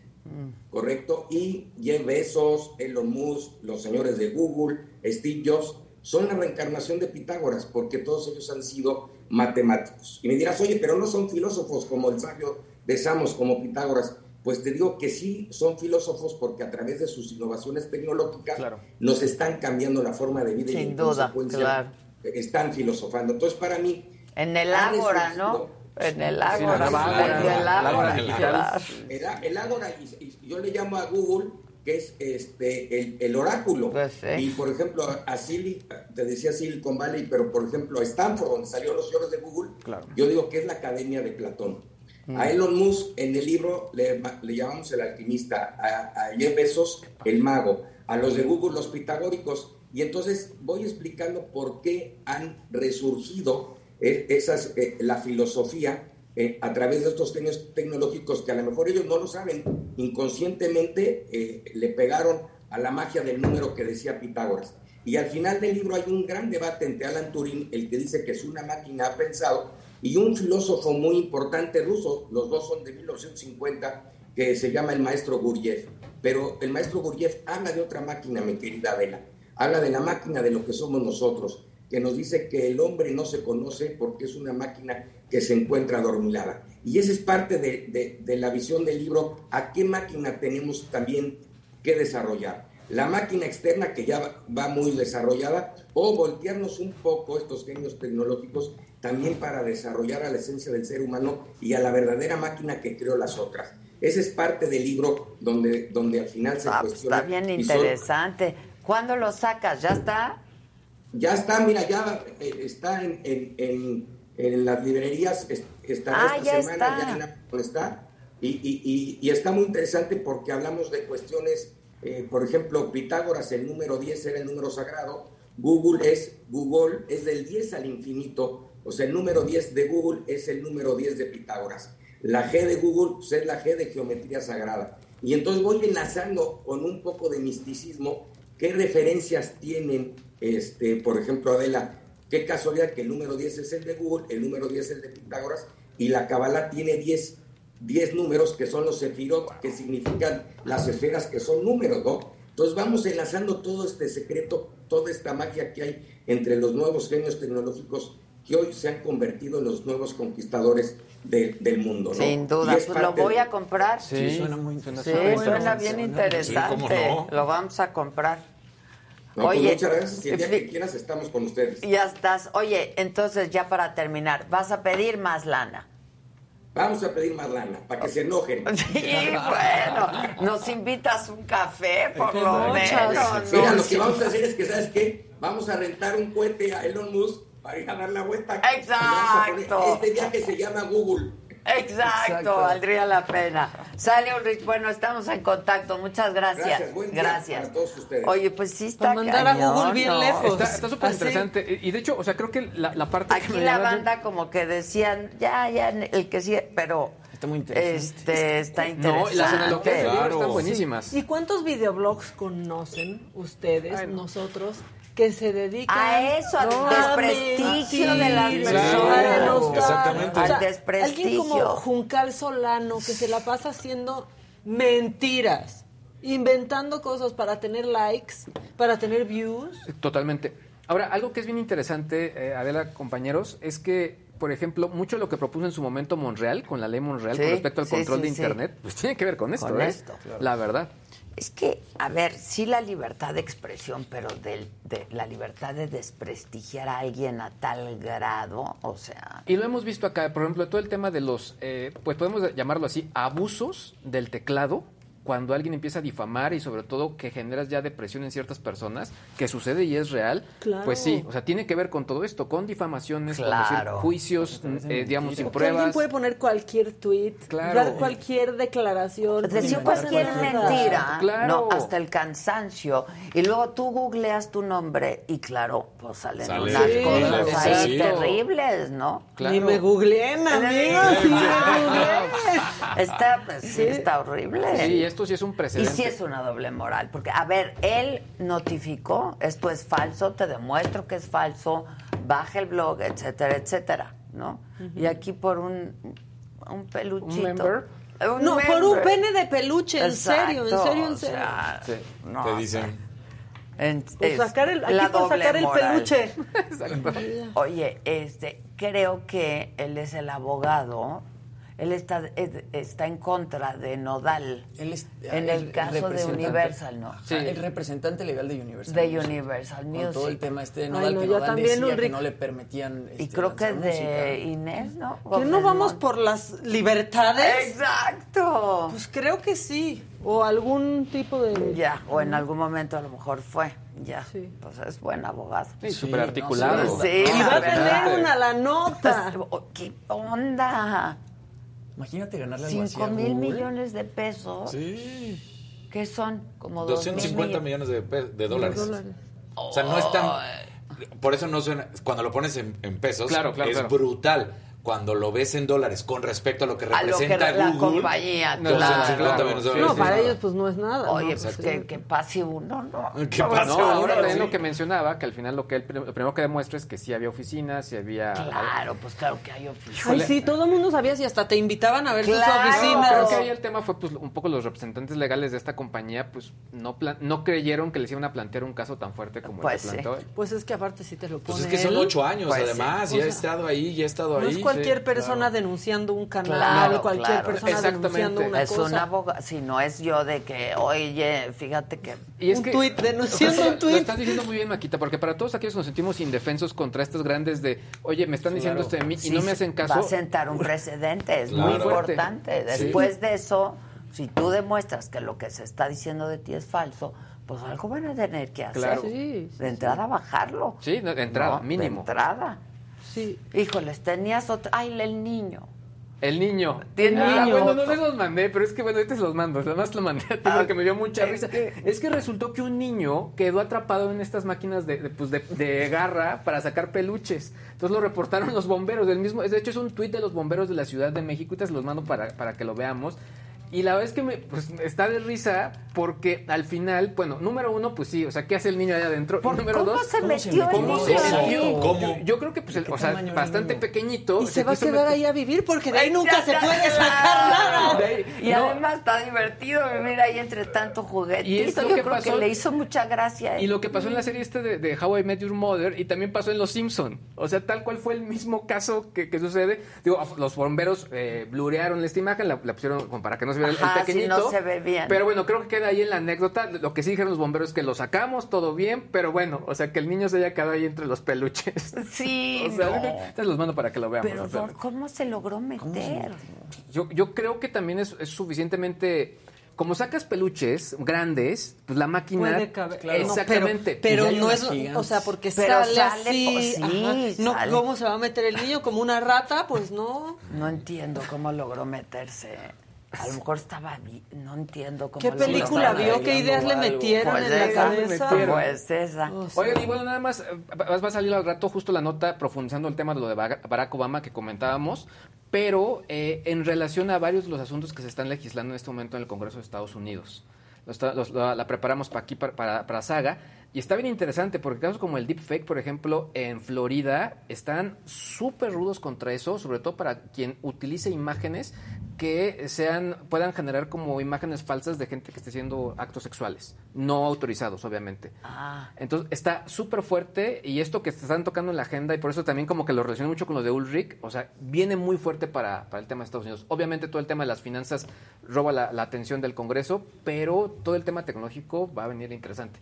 Y ya nada más rápidamente... Está la nota en saga. Va a estar en saga, ya, ya la mandamos. Finalmente, eh, pues ya vas a poder comprar Valenciaga y Prada y varias marquitas ahí en, en- en los avatares de Facebook.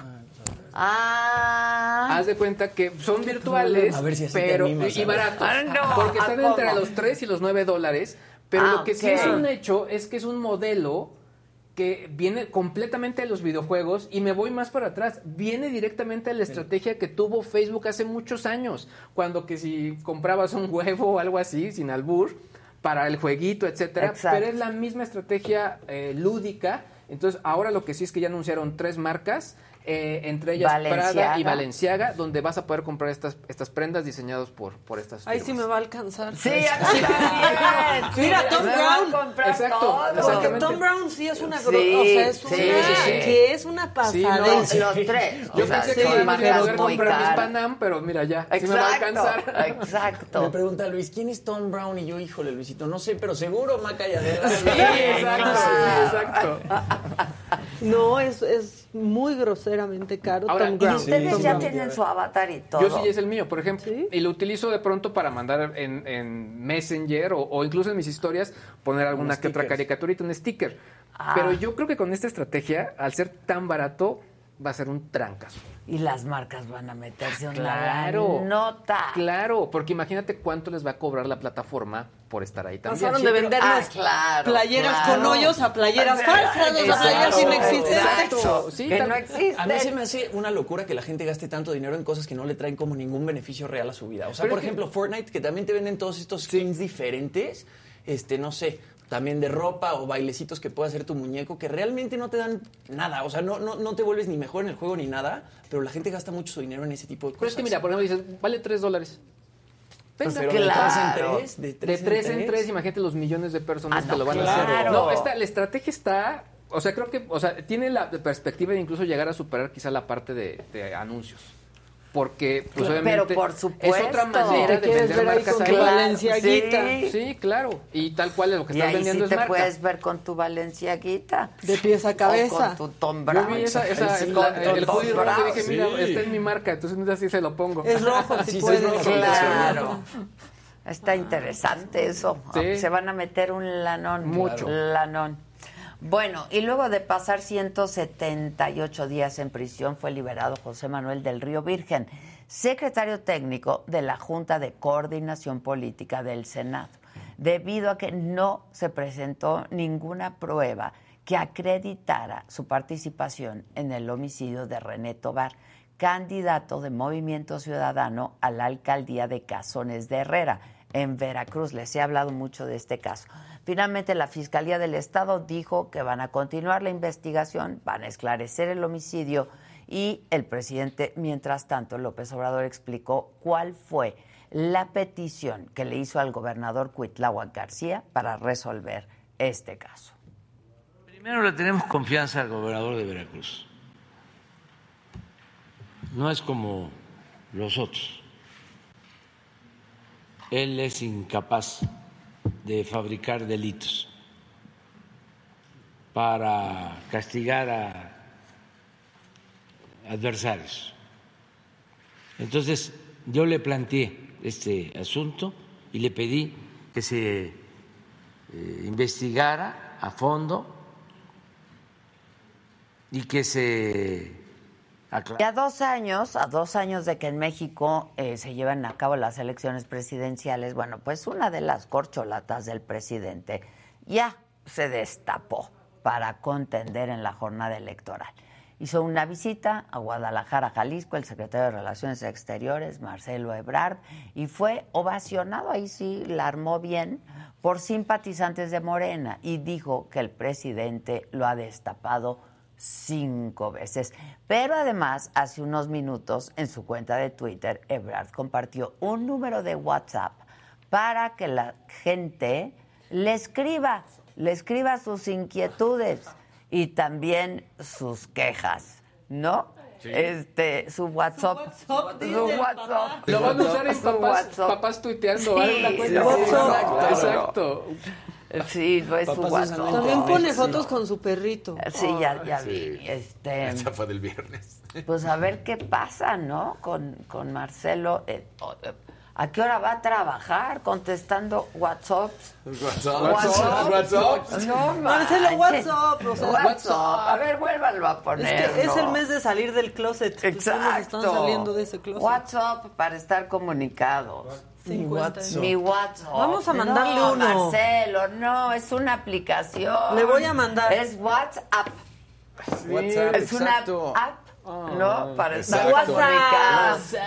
WhatsApp. ¿Qué Le- onda? le voy a- No, a mandar un WhatsApp a. Marcelo. A ver, mándale. Estoy. A ver si es cierto. ¿Qué onda, Marzo? Dile. Él sí necesita la herramienta de poder editar el tweet. Ah, Sí, Denle sí. No, Marcelo, Ya no, lo guardé como el WhatsApp Marcelo. El carnal. Hola, Marcelo. Dile que Bienvenido a WhatsApp. app o up le Ah, pusiste. ah, le voy a poner con G. WhatsApp. WhatsApp Ah, desde WhatsApp. WhatsApp. Ah, sí. Exacto. Oigan, a ver, este, y también hoy en la mañanera la secretaria de Seguridad Rosa Isela Rodríguez presentó el informe mensual sobre seguridad e incidencia delictiva y ahí se reveló que mayo ha sido el mes más violento del año. Se registraron 2.833 víctimas de homicidio doloso en el mes de mayo. Esto significa 279 más que el mes de abril. Pero el gobierno federal insiste en decir que el delito va a la baja porque lo comparan con las cifras de hace cinco años. Lo cierto es que en lo que va de esta administración han habido más muertos que en toda la administración de Felipe Calderón, cuando comenzó esta guerra contra el narcotráfico. Entonces, este, pues bueno, vamos a escuchar. En relación con el homicidio doloso, aumentó entre el pasado mes de abril y mayo. Sin embargo, este mayo de 2022 es el más bajo desde hace cinco años. Se mantiene la tendencia a la baja con una disminución de 7.8% en comparación con el máximo histórico. Y bueno, una prueba de que la violencia no ha bajado es el siguiente video que fue grabado este fin de semana en un bar de Jerez en Zacatecas. Estado que, por cierto, es una de las 10 entidades más violentas del país. Y en estas imágenes se ve a hombres armados que entran al negocio, a un negocio, y se llevan por la fuerza a un hombre que hasta este momento sigue desaparecido.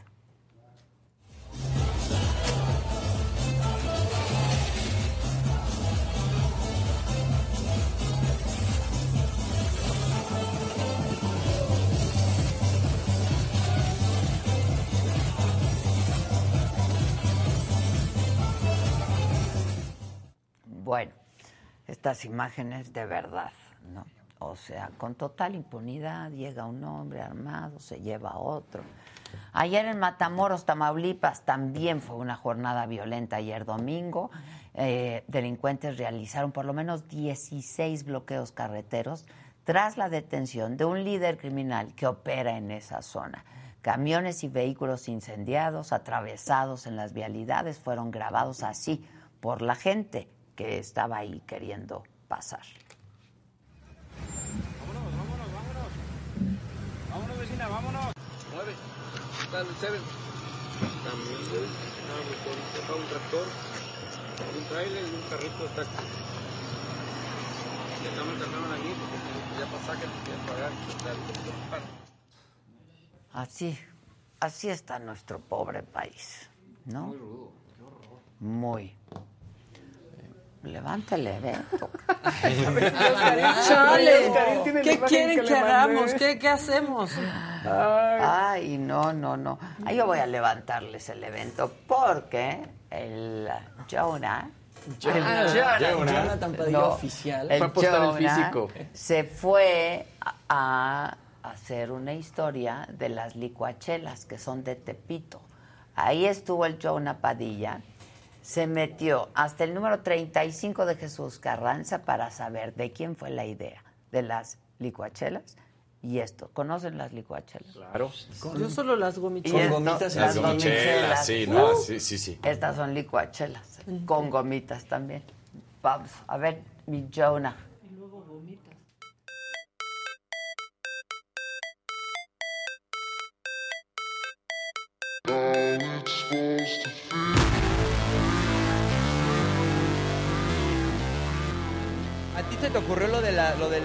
Envase, bueno, lo- el vaso este de licuadora o aquí de quién fue el de la idea? La idea de mí de mi tío. Él me dijo, oye, ¿qué, qué te parece si hacemos esto? Y pues la verdad aquí, aquí en la Ciudad de México no estaba pegado eso. Entonces fuimos como que el pegue y pues ya empezaron todos a sacar esa licuachela.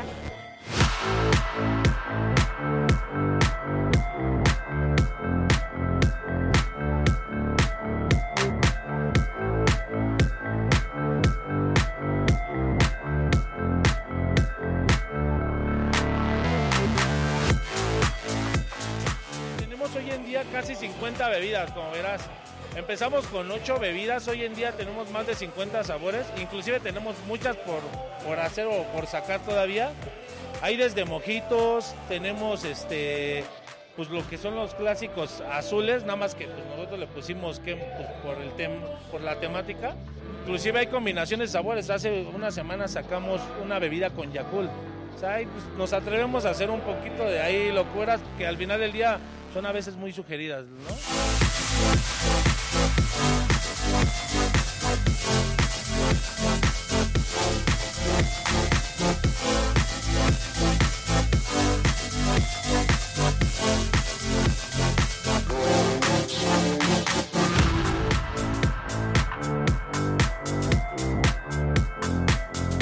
Vimos la- las licuadoras que realmente sí eran licuadoras.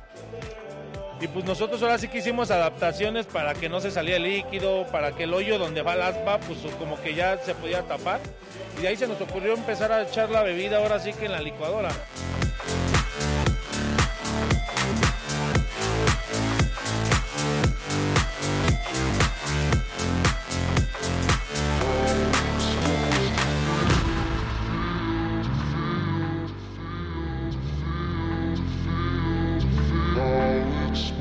Banda qué dice de las licuachelas? Ay, pues les encanta a todos. Es algo que es algo muy padre que pues nosotros fue creado por nosotros.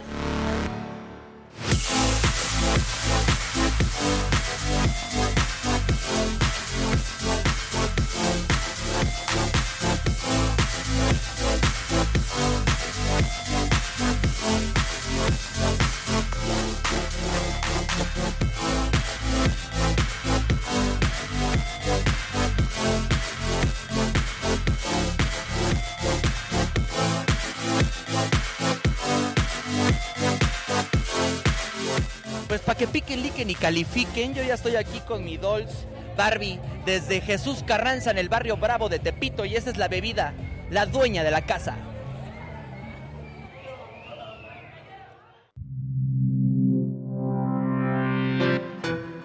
No, Bien, el bueno, bravo. Pero además el Carlitos aquí fue con el Jonah, el Charlie y el Jonah, ¿no? Porque la producción está padrísima. Está muy Es- bien hecho ese video. y La hizo Carlos. Este, acabaron los dos ya un poco mal, ¿verdad? Casi fallecen. Un Bien poco persas. mal. Porque, a ver, la licuachela y la gomichela, pues tienen que ser con chelas. Pues es chela el nombre, ¿no? veía Sí, que claro. echaban otros alcoholes. Sí, no era pura. Hay variedad. Tenía variedad. Sí, pero tú pides de qué la quieres. o No, nos dieron la Barbie, que es la dueña de la casa, como dice Jonah, Y era, yo creo que con ginebra, con quién sabe qué, con crush de limón, con... No, no, que tenía poquito ron. O sea, no tenía chela. Ah, Sí, Todo menos chela. todo menos chela. Ron. Y te dan tu licuadora.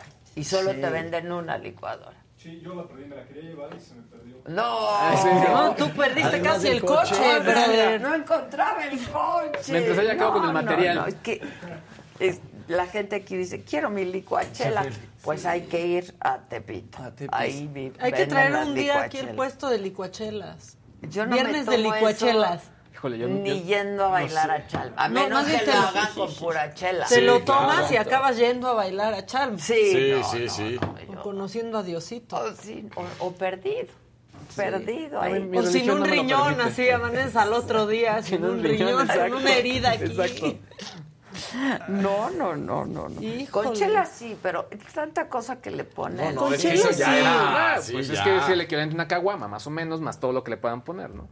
Exacto. Sí. pero- Pero el chiste es una chela normal, A ¿no? sí Así, con- a mí la gomichela, no, clamato, Ay, hasta cacahuatito japonés, Sí, así exacto. remojadito. La cubanita, unos Carne rielitos, unos riel, pero ya Chelita tantas- normal. No, Sí, carne seca no. Sabe ¿Ah, buenísimo. sí? carne ¿Con seca, carne seca? delicioso. O camarones también. ¿Cómo? No, no sean así. ¿A dónde Sí. lo echas? Las, las remojaditas, sí. Ay, Ay, no. hay, hay unas de esas que Sí, ponen pero creo que hasta un pollo, ¿no? seca. Sí, hay unas de pollo, eran las Hay patitas unas de que pollo. ponen un pollo, sí. Ay. Sí.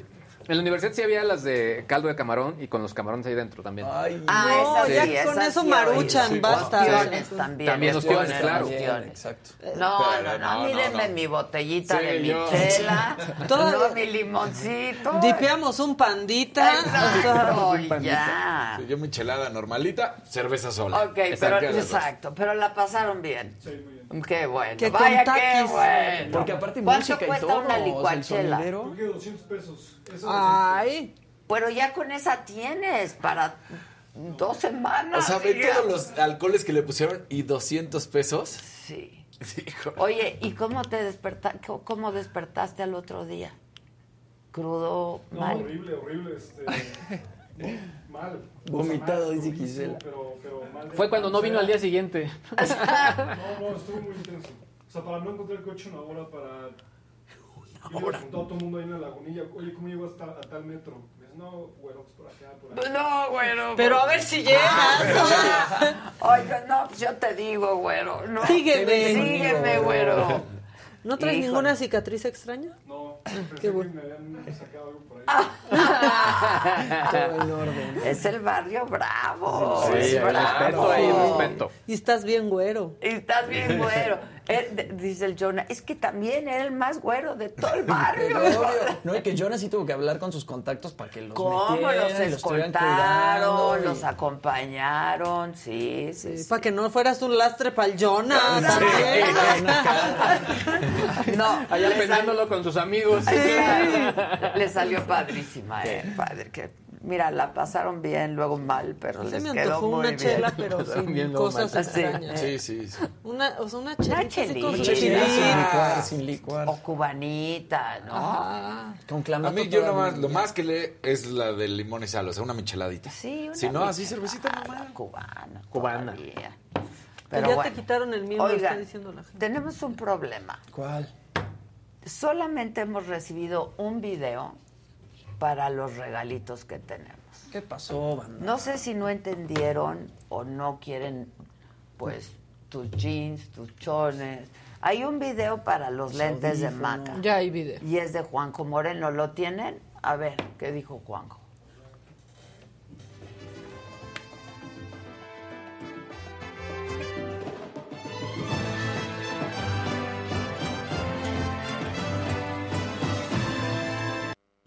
Hola banda, mi nombre es Juanjo Moreno, les doy la bienvenida a Me lo dijo Adela desde este hermoso foro. Y pues bueno, yo estoy participando para ganarme las gafas, los lentes, los anteojos de Maca. Y las razones pues son tres y muy sencillas. La primera porque pues ya voy a cambiar estos lentes, la segunda para traer un brillo como ustedes, la tercera pues porque eh, así voy a poder ver en el teléfono cuando Adela diga una grosería, editar el video y mandarlo como incidental a las conversaciones con mis amigos en WhatsApp. Por favor, escuchen a Juanjo Moreno. Dice, yo también tengo mis incidentales. Grabo las groserías de Adela y las uso en los chats con mis amigos. Claro. Tú muy bien, Está muy bueno el Juanjo. Les ofrezco que imprimo unas hojas con el código QR que lleve a la página de, a- al canal de YouTube del programa y pegarlos en varios puntos de Querétaro. No, se te dice, ¿eh? No, no, no, yo... se yo- te yo- dice yo- y se te advierte. Y como diría la jefa, gracias por su atención y compañía.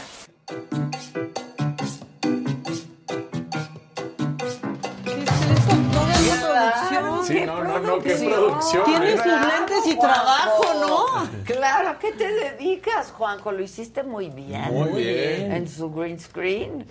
Lo hizo. Muy bien, Y como no se veía no se perforado, perforaba. ¿no? Se le ¿Seré, perfora menos que a los de la parodia. Muy bien.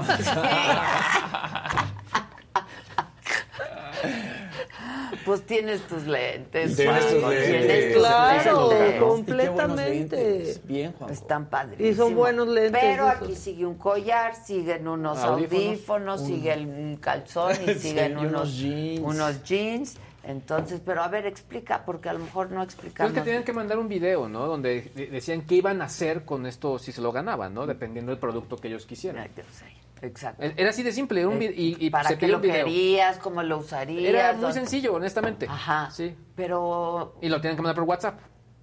no, lo Ah, no, tenían un link. Era un link, exactamente. Era o el sea, link. ellos lo subían a su cuenta. Sí. Exactamente. Ajá. Y nos mandaban el link Exacto. al chat. Sí, muy fácil. ¿No? Y ya. Y ya. O a nuestro WhatsApp si quieren mandar el link, pero pues sí. Da el WhatsApp. Nosotros sí pelamos nuestro WhatsApp. No como no como Marcelo. Marcelo. Uy, Marcelo. Ahora ha de tener muchos mensajes. Pues, pero ya sabía que iba a tener. O sea, ¿para qué quiere Yo el no WhatsApp? sé para qué hace eso. El nuestro. Va a doy- quedar mal con todo el mundo. Pues sí, Sí, claro. Sí, sí, O sea, sí. no hay manera. Si una Sí, no ya. puedes Sí, contestar claro. todos los mensajes. Por cierto, pásenme el celular. Pero al único que le contesta el WhatsApp es al presidente, yo creo. Ah, no sé. eso y a sí. Rosy. Y a Rosy. Eso sí, claro. 55 49 05 94 45 es nuestro WhatsApp. WhatsApp. WhatsApp. WhatsApp. WhatsApp. De ahí, mira, pásaselo a Luisito. si. Mira, rápidamente en su mismo tweet, ahí ya tiene 4000 likes y no sé cuántas cosas, pero gente diciéndole, no contestan, saludos desde Acapulco, no contestan. ¿Para qué quiere un WhatsApp, Marcelo?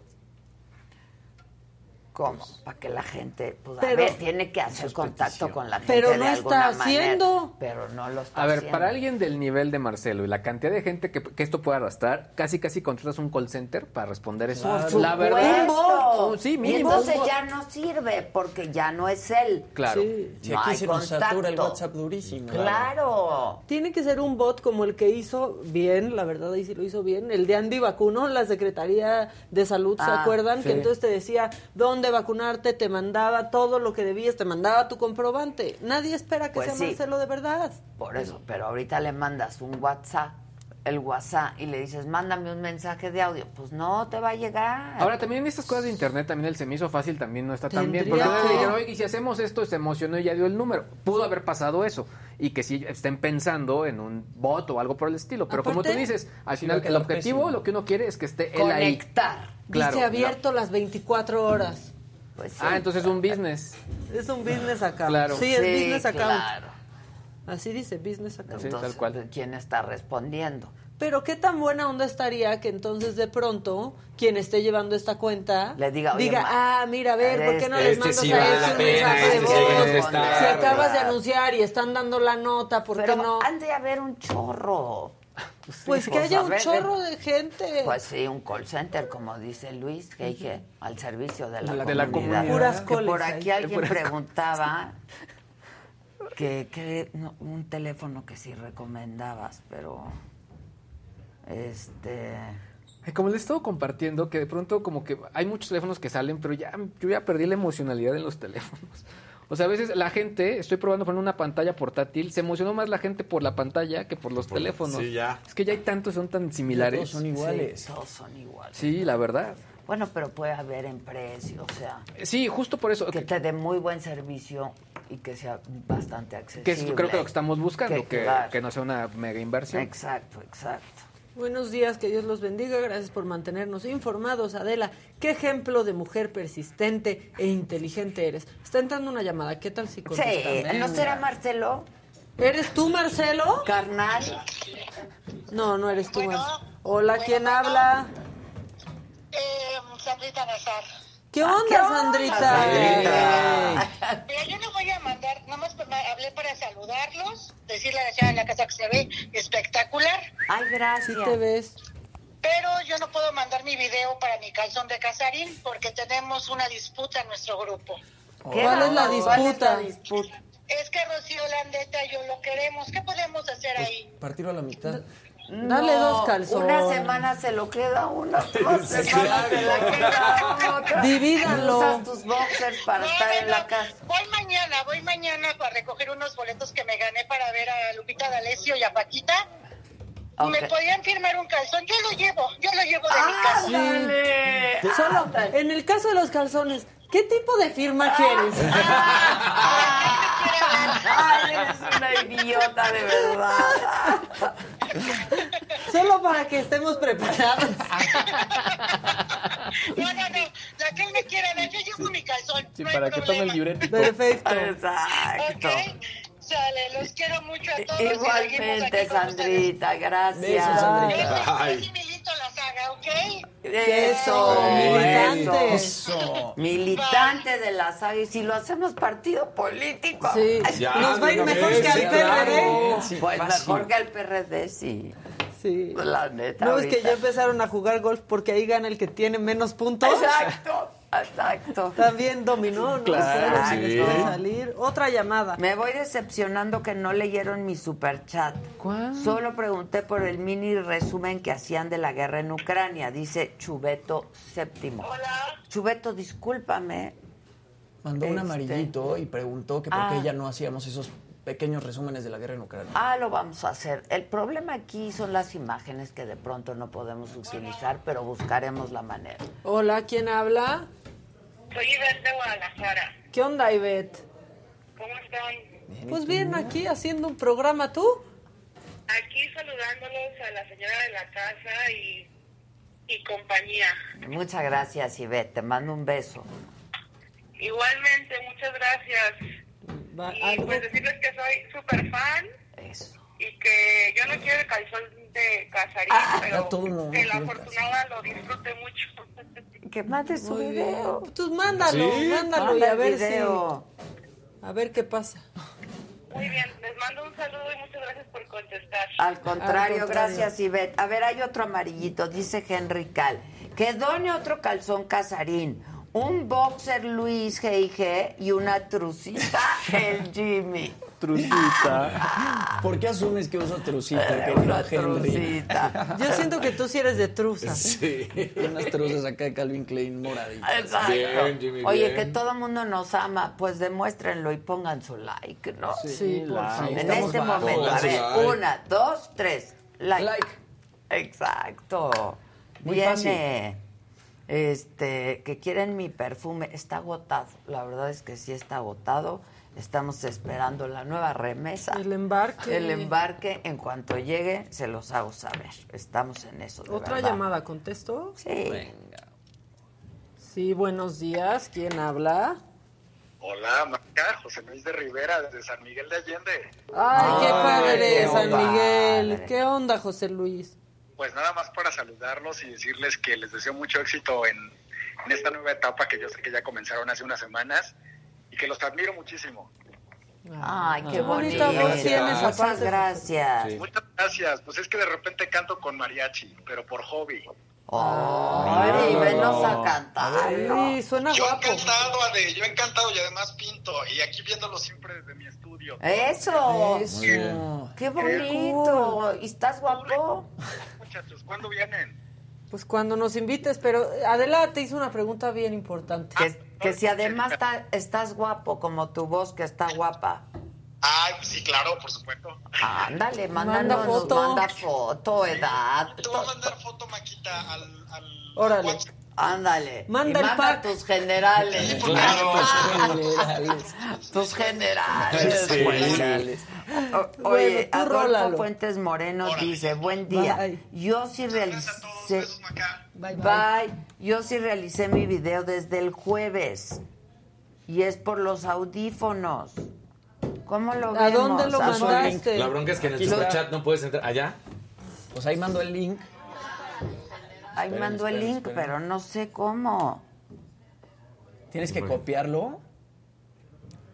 Wow, ve qué bonito mensaje y qué buena foto.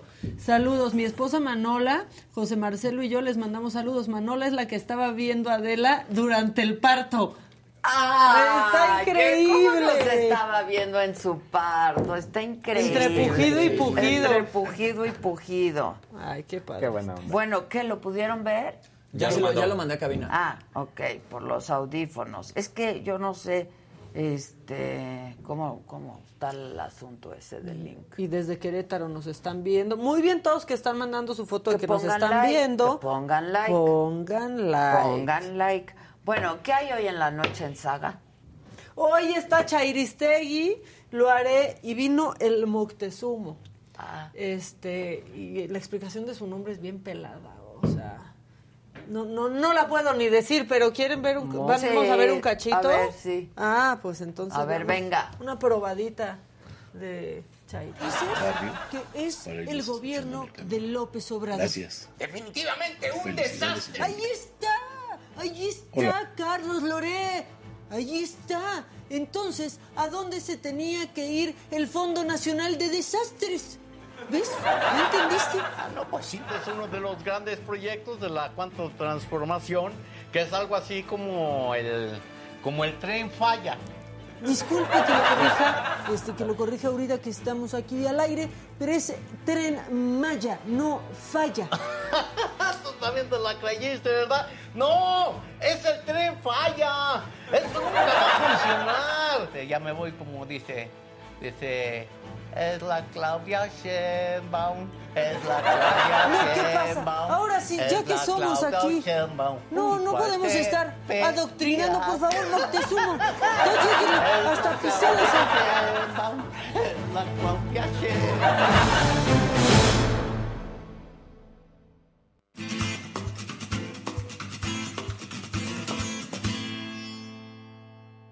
¿De aquí? No, órale. De la colonia Ya lo ven aquí a Gustavito Prado. Hola. Este, saluda. Hola, ¿cómo están? Que Hola, dejen su días. like, diles, por favor. Dejen un like, uno generoso. No es más, dejen uno, vuelvan a meter, dejen otro. Exacto. No, entonces, hay que le estén Chinga, pique, chinga, pique. chinga, chinga. Chinga, chinga, Abran- En muchas chinga, cuentas, chinga, chinga, chinga, pongan cuentas. su like. Oye, ¿tú has ido a los tacos Orinoco? No. Ay, yo nunca, porque siempre hay fila. sí. Bueno, pues resulta que los tacos Orinoco es de esas cosas que vienen del norte. Y nosotros en el DF creemos que tenemos buenos tacos, estamos totalmente equivocados. Los mejores tacos del país son de Monterrey, por supuesto. Y eso es algo que los regios siempre saben. Pero lo curioso de los tacos Orinoco es que es un concepto de diseño. O sea, la manera en la que está hecho el papelito que te dan, la bolsita, etcétera. Y esto es porque en el norte del país probablemente sea el mejor diseño que se hace en México. Entonces, por ejemplo, cuando tú vas a la UDEM, la Universidad de Monterrey, tiene un edificio de Tadabando que es así como, Dios mío, este edificio existe en México. Y de hecho, las agencias de diseño y la cultura del diseño en el regio es algo que proviene desde hace mucho tiempo y que precisamente por eso, y está uno de los diseñadores más interesantes que vienen del norte del país, que es Jorge Diego Etienne, y te lo presento. ¿Cómo estás? Hola, muy Jorge bien. Diego, bienvenido. Gracias, gracias, encantado de estar aquí. No, al contrario. Pues fíjate que él, pues tiene su obra, ¿no? Pero ahorita hay muchos aspectos de lo que está haciendo. Entonces, por ejemplo, tú reflexionas acerca del diseño, piensas en el diseño. Él tiene una revista, un blog, un medio, cualquier cosa que esto sea, que se llama Designholic. Y ahí hace una serie de entrevistas a todos los actores del diseño, entre ellos a mí, que ahí Una de las más un populares. piquete, ajá, y la Una de las ver. más populares ha sido el episodio con Gustavo. Ah, sí, Sí, pues sí, pues pues tiene yo. sus varios miles. Pero Claro. cuéntanos, ¿qué, el dis- ¿qué es el diseño? ¿Por qué el diseño? ¿Para ti qué es el diseño? ¿Cómo es el diseño regio? ¿Cómo entraste a esto? ¿Qué nos vienes a contar todo eso? Bien, pues eh, es un tema muy extenso, así que gracias por el foro. Pues el diseño es muchas cosas. El diseño es una manera de agregar valor. Yo creo que el diseño puede agregar valor. Tú eres industrial. Yo soy diseñador industrial, exacto. Eh, yo creo que el diseño puede agregar valor a la sociedad, a la cultura, a la industria. Y por varios de mis proyectos lo que busco es justamente hacer eso. ¿no? Entonces, por ejemplo, este fin de semana se inauguró una exposición en el Museo de Arte Popular, que también quiero aprovechar para invitar a todos a que la visiten, está hasta el 14 de agosto ahí, donde lo que buscamos es aportar valor a nuestra cultura mediante la colaboración o la intersección del diseño y la artesanía. La exposición se llama Galeana y es un proyecto que tenemos tres años trabajando, Ah, mira. investigando. Es un florero. Wow. Qué bonito está. Estamos trabajando con artesanos de Galeana, Nuevo León. Eso está en el mar. Eso está en el map. Que me encanta ese museo, además. me es el. Museo de Arte Popular, que habría que recordar que fue la Secretaría de Marina, es un edificio Art Deco con mascarones de Tlaloc y que recientemente pues, se ha convertido en la casa de el arte popular, la artesanía y las intersecciones con el diseño, ¿no? Y me contabas que para ti era importante hacer esta exposición de Galeana ahí. ¿Por qué? ¿Por qué se originó ahí? Pues, eh, ju- eh, justo era muy importante para mí que esta exposición, que ya es su tercera parada, ya estuvo en Monterrey, en el Centro Cultural Plaza Fátima, ya estuvo en la Secretaría de Cultura, en el PAD de Jalisco, en Guadalajara, y ahora en su tercera parada estamos en el MAP, que para mí es el lugar importante, porque justo este proyecto, eh, aunque tiene tres años este proyecto tal cual, eh, mi conexión con el artesano Francisco Charles y con Galeana Nuevo León surge a través del MAP.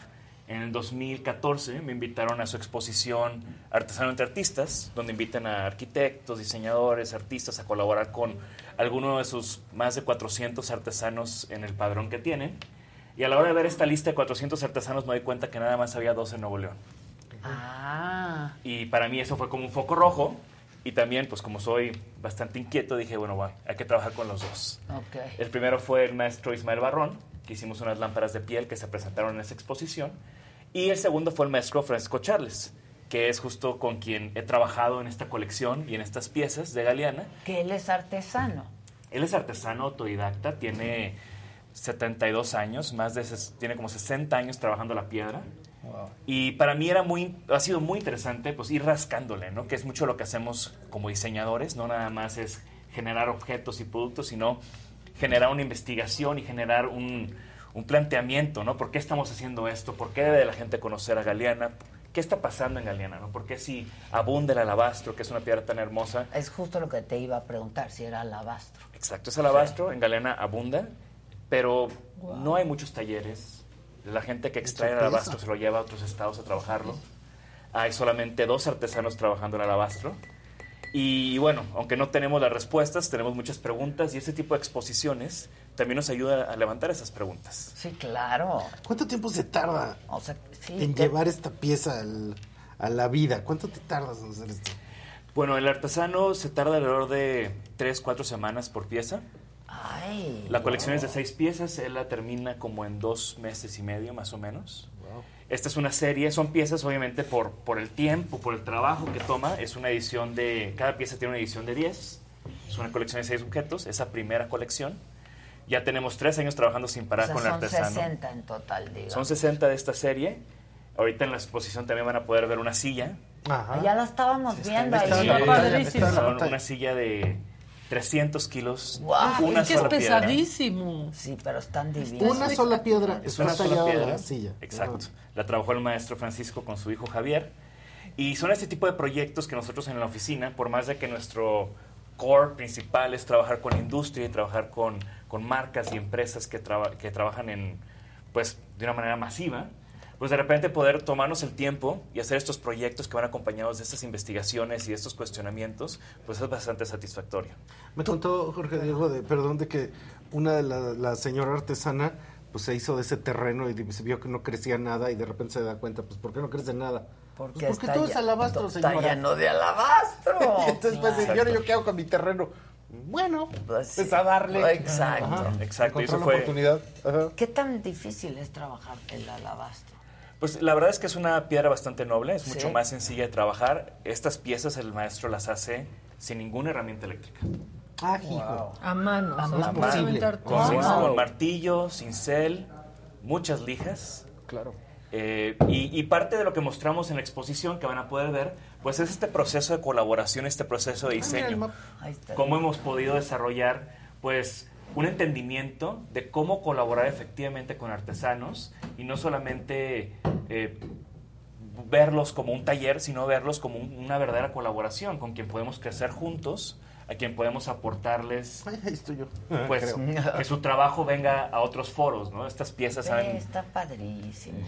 ya Ahora, se eso, es el paisaje. mundo. Hay unas colaboraciones precisamente con la idea del color, que ahorita nos dirá Jorge Diego con quién. Mira, ahí está la silla. La silla. La Y es un silla, montaje extraordinario que sorprendentemente él mismo diseñó.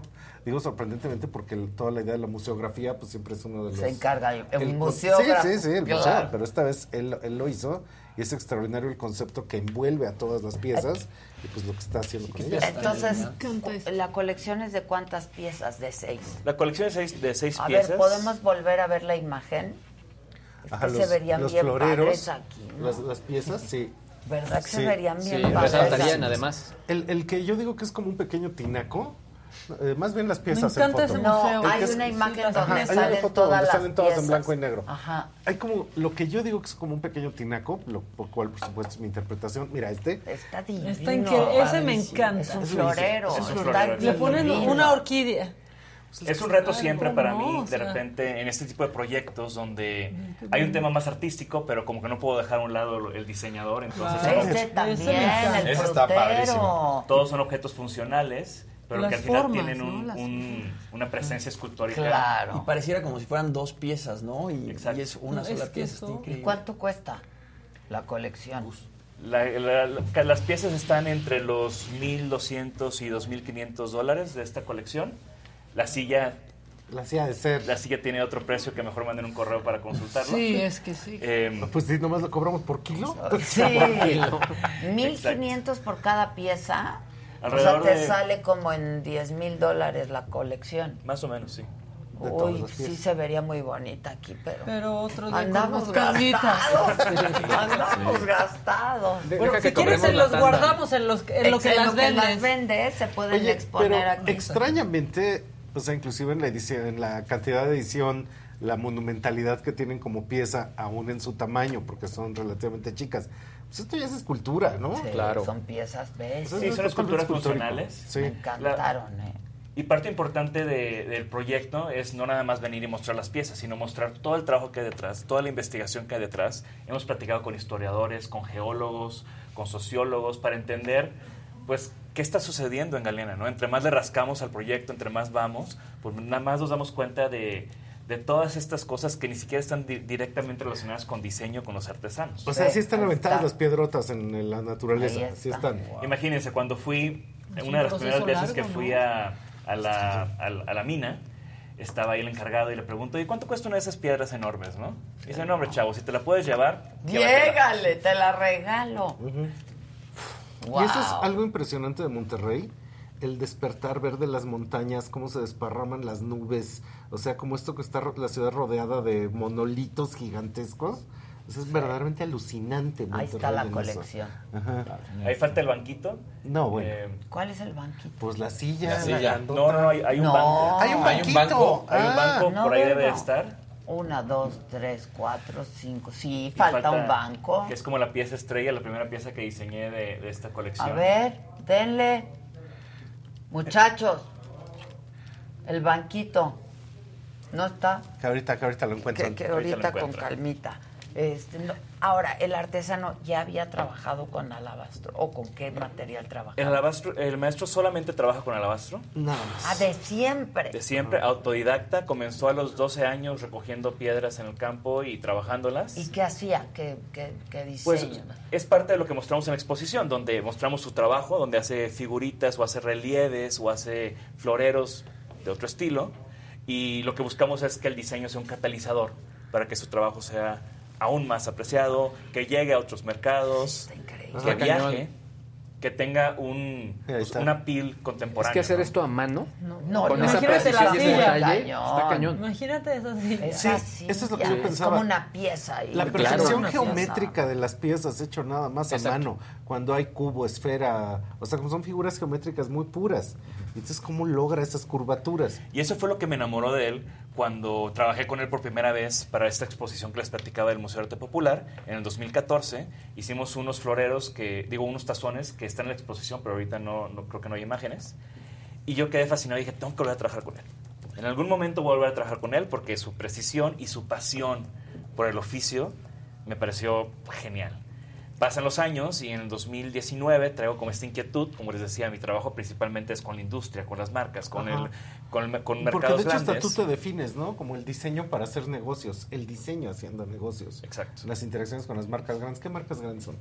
Pues hemos trabajado con Arca Continental, Coca-Cola, con Ofimodul, con Saboti, con diferentes marcas internacionales como Tupperware, como. Crisalibi, eh, de todo un poco, la verdad. Es, para mí eso es lo interesante, ¿no? Que un día estamos trabajando en un proyecto artesanal de alabastro y al día siguiente estamos trabajando en un proyecto de productos de vidrio para un mercado mucho más Claro, grande que se vende claro. en un supermercado los termos o luego estamos haciendo Claro. muebles de oficina y ir a las oficinas y toparte con tus muebles.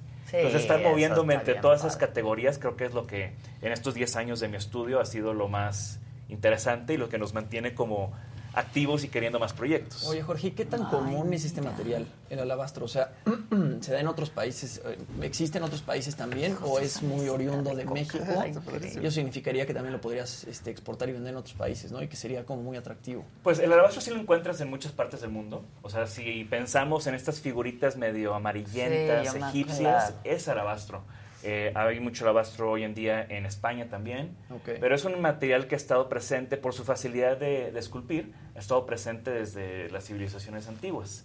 Aquí lo interesante del alabastro de Galeana es que hay mucho, es muy blanco, Ajá. que es como una de esas características. Sí, como se ve en la pantalla, es Sí, increíblemente sí, blanco. Y yo creo que Blanco hace. Ajá. Y lo, y lo tercero para mí más interesante es que poca gente lo conoce. Y este proyecto pues quiere como de alguna manera vislumbrar este Oye, pero material. en cierta manera en México es un material mortuorio, ¿no? O sea, como que las tumbas eran de alabastro, las esculturas de Ah, tumbas sí, eran claro, de de alabastro, alabastro. los adornos eran de alabastro. A mí una vez, les cuento rápido, me hablan a las 5 de la mañana y me dicen, órale, que, te- que ahora sí que levántate y párate, ¿no? ¿Y a dónde vas? Pues vas a los panteones por... eh, era yo curador del Centro de la Imagen, se acaba de morir Álvarez Bravo y entonces el equipo del, del Centro de la Imagen se dividió. Una parte fue a abrir el Bellas Artes para recibir el ataúd y a los deudos y todo, y yo fui a los panteones. Y Ay. era así de, quiere la familia que hoy mismo se le ponga una lápida. Y entonces fui con los marmoleros, estaban todos, precisamente no trabajaban con herramienta muy pesada, etcétera, y fue así, necesito hoy para la tumba de don Manuel necesito el remate. Me dijeron, no se puede hacer. Me dije, no importa el precio. Como no, a las seis de la tarde ya está. Ah, claro, claro, cómo no, cómo no. Entonces, Sí. esa idea del material, él mismo en la exposición, hay piezas, hay unas figuras, ¿no? Como unas figuras pues, ornamentales, etcétera, que es como el tipo de trabajo normal que se hace con el material. Pero esto, pues sí, ya lo está llevando como a otra escala. Claro, es, es justamente lo que platicamos en la exposición, es un recorrido sobre lo que hacen los artesanos, lo que hacemos junto con ellos y esta y este proyecto se ha dado para más colaboraciones. Ahorita Gustavo platicaba de unas pinturas que hicimos Ujú. con Diego Asensio Fuentes, un artista de Guadalajara, que todas estas fotografías que acompañan la exposición, que las ha tomado mi equipo con cámaras de film, metiéndole mucho amor, mucho romanticismo a, todo, a todos los temas de la exposición. Este artista Diego las vio, le encantó y las utilizó para hacer parte de su serie de Stretching Landscapes.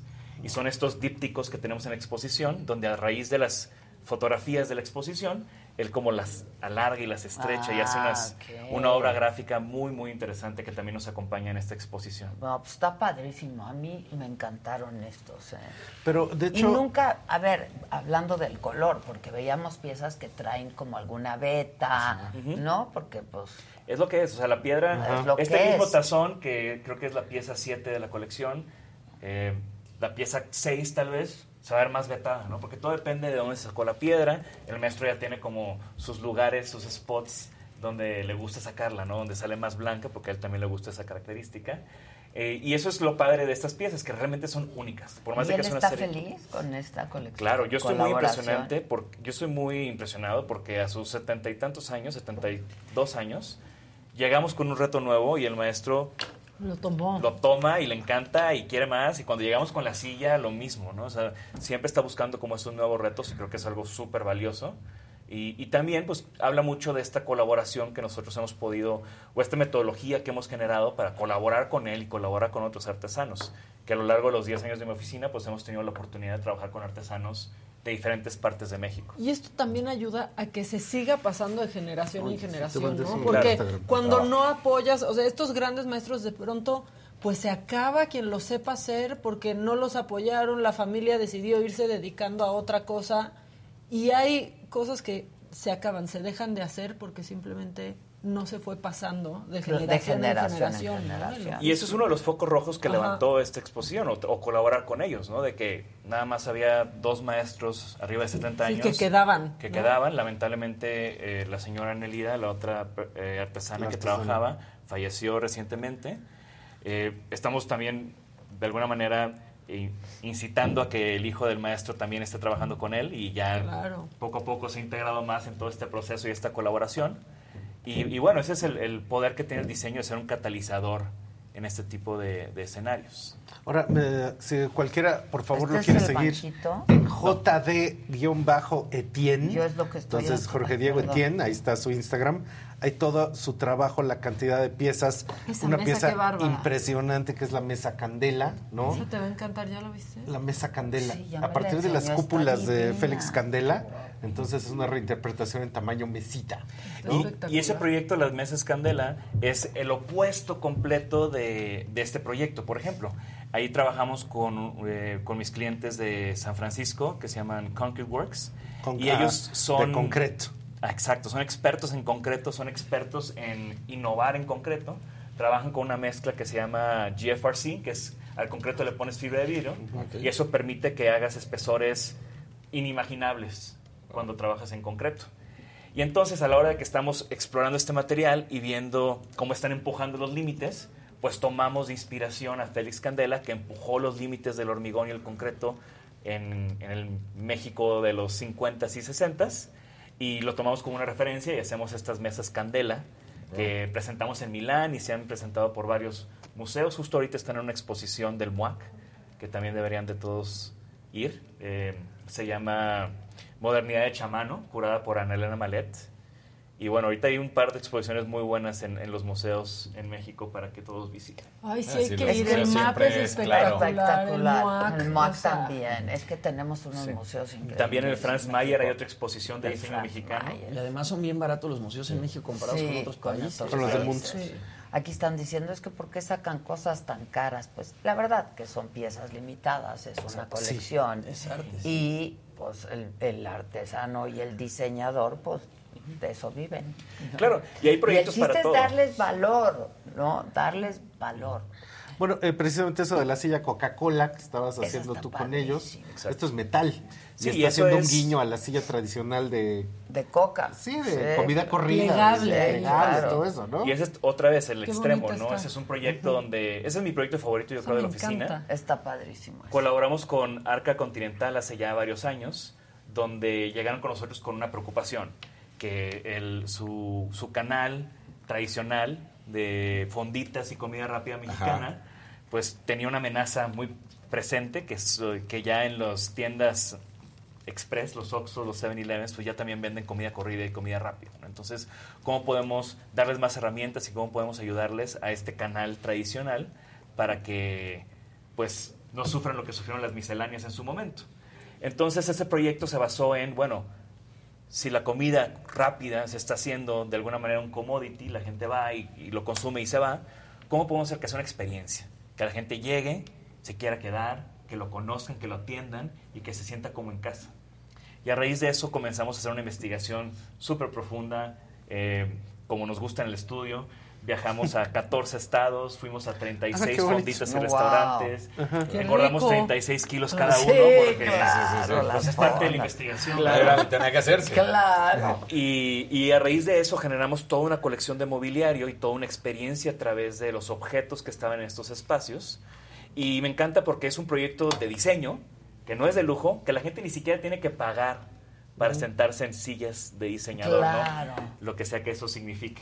¿Cuántas hicieron de esas? De- Creo que fueron cientos de fondas, miles de sillas. que las pusieron así. Exacto. De hecho, en algún momento hicimos las cuentas y de que 200 y tantas miles de personas cada día se sentaban en nuestros Wow, diseños. Qué padre. está padrísimo. Y eso es lo que quieres como diseñador. Claro. Que mucha gente utilice tus diseños, ¿no? Claro. Entonces, ese por eso es mi proyecto favorito, creo que ha sido el más masivo. Eh, Además de muchos proyectos de oficina y todo ese rollo que les platicaba, ¿no? Como llegar a un lugar que ni siquiera sabías si de repente están ahí tus muebles. Pues, Claro. Es que es lo que está padre del diseño industrial, ¿no? Que convive entre el arte y la funcionalidad, ¿no? Y eso es, o sea, Y también la como- cotidianidad. Pues en Exacto. este caso, en casos como estos, sí, claro. Usas el arte, o sea, también eso está padre. La forma, el color, la inspiración. Sí. Y de hecho, así como creo que tú y yo somos workaholics, Sí, ¿no? sí, Parece somos ser. un poco. Que es la mezcla de la palabra alcohólico y trabajador, o sea que este es nuestro alcohol. Él hizo esta página que se llama Designaholic, que serían como los alcohólicos del diseño, los muy aficionados al Ok, diseño. ok. Y. Designaholic es una serie de entrevistas a través de todas las cadenas de, de podcast. Entonces está en Spotify, está en Apple y por supuesto también está en YouTube. Y en cuántos... Esto es un proyecto de la pandemia, ¿no? Pues Designaholic como tal es un proyecto que empecé cuando era todavía estudiante de diseño, en el 2008. Yo me iba, me pagaba mis viajes, comía frijoles con tal de ir a las ferias de diseño y regresaba a la escuela y me daba cuenta que mis compañeros como que no estaban tan al tanto de lo que estaba pasando y dije, bueno, pues voy a hacer que estén al tanto. ¿Por qué no están tal vez tan al tanto? Porque la mayoría de los medios eran en inglés o eran revistas muy caras, que hasta la fecha siguen siendo muy caras. Sí son caras las Entonces quise hacer un diseño, sí. Sí. Muy. Quise hacer un medio, un blog. En ese momento, en, 2000 en 2008, el blog todavía era como algo emergente. Y quise hacer un blog que hablara de diseño de una manera concreta, directa, fresca. Y comenzó como un proyecto personal. Y de repente ya llevaba 10 años haciéndolo con Wow. colaboradores, con cientos de miles de, de lectores y demás. Pero ya en el 2018 mi oficina tenía pues mucho empuje, entonces decidí pausar un poco el, el blog. También la gente ya no estaba consumiendo información como antes, ¿no? O sea, el blog ya no era el medio principal. Sí, Claro. claro. Y apenas estaban surgiendo los TikToks, los Instagrams como medios, ¿no? Entonces lo pausé. Se viene la pandemia.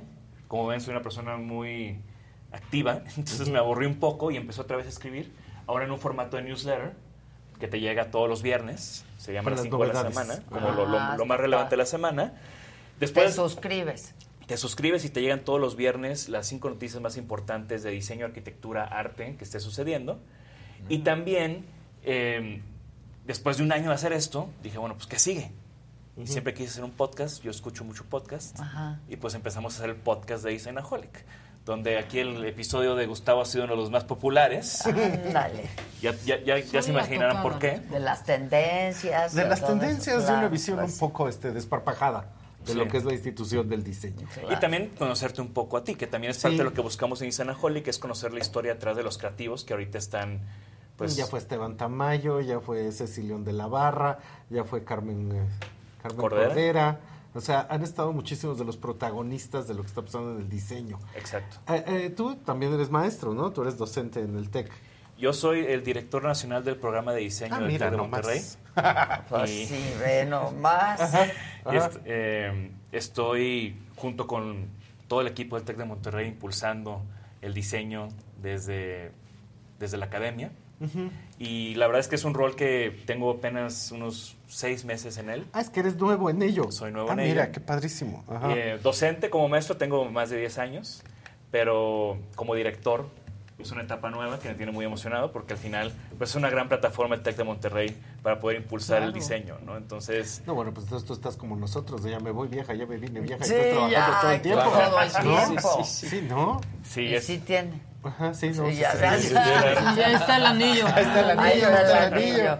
Pero Sí, entonces, pues sí es una actividad extenuante porque tienes que producir objetos, crear propuestas, llevar design holic, llevar el despacho, hacer investigación de materiales, No es estar fácil. viendo cómo funciona el No negocio. es fácil, No no es funciona. fácil. No, no, no, no es fácil. Pero la clave es tener buenos equipos y creo que me ha, Sí, toca- me ha teniendo tocado tener o bueno, poder diseñar grandes equipos y buenas formas de trabajo, buenos colaboradores, hacer buenas alianzas y eso es lo que nos permite pues trabajar en todos estos proyectos. ¿no? Oye, ¿y hasta cuándo va a estar la exposición ahí en el museo?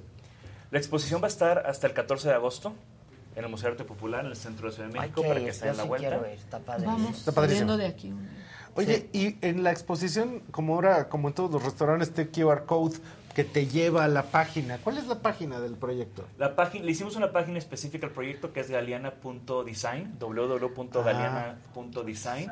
Ajá. Y, y bueno, lo que estamos viendo aquí en la exposición, pues son fragmentos de una investigación que les digo que hemos Ah. hecho por tres años. Entonces, todo tiene su código Ah, QR por si algo es del interés y quieren conocer más, pueden adentrarse y, y leer a profundidad todo, todo este conocimiento que queremos compartir, que es algo de lo que comulgo mucho contigo, Gustavo, que no es nada más investigar para nosotros, sino investigar y sacarlo y, Y que, le, sacarlo le Que no se quede gente. ahí, claro. Que no se quede ahí, que la y gente me parece maravilloso un reconocimiento a los artesanos, ¿no? Sí, o sea, claro. de verdad. y en todas las de regiones, porque de repente pareciera que en Monterrey. pagados. Pues, ay, no ha de haber artesanía en Monterrey. Claro que hay, hay de todo. Hay de Pues todo. así comienza, ¿no? Diciendo, bueno, hay dos artesanos de los 400 que el MAP tenía registrado, pues cómo los elevamos y cómo los traemos a otros escenarios. Oye, ¿y por qué hay ¿Y en tanto...? cuánto, perdón, Ajá, no, no, perdón, tú, en tú, cuánto vendía el artesano una pieza de él?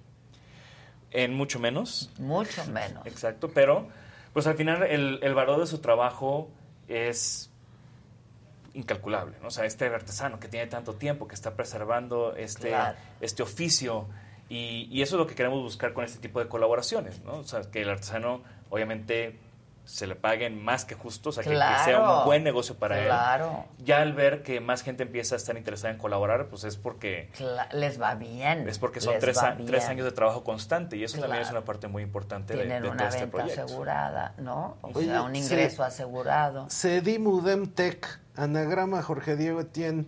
O sea, ¿por qué hay tanto diseño en el regio? Pues es algo de lo que tú explorabas en tu Ajá. reporte de tendencias Sí, del sí, año pasado, parece. que fue como empezamos Ajá, a platicar. ajá. Eh, yo creo que hay varios factores. ¿no? Monterrey está un poco desasociado de, de el bagaje cultural, increíble bagaje cultural que hay en el centro del país. Pero de alguna manera Monterrey está un poco desasociado. Sí, es un país aparte. Ah, Es otra, es otra idea. Es otra idea. Es otra cultura. Ahí es, otra lógica. Sí, hay, opera. hay- hay mucho más industria. Es una ciudad muy industrial y creo que también esa industria pues ha necesitado diseño a través de los años. También hay mucha cercanía con Estados Unidos.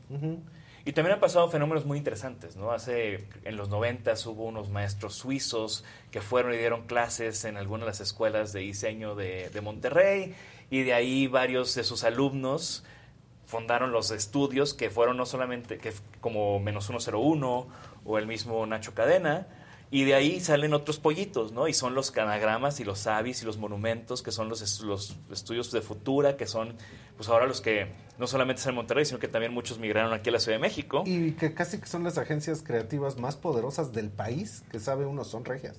Exacto. Sí, yo creo que tiene mucho que ver con eso, que no hay tanto como no hay tanto legado que se tenga que, que honrar, ¿no? O sea, es un poco más que como no hay- rompen. tierra de nadie, claro.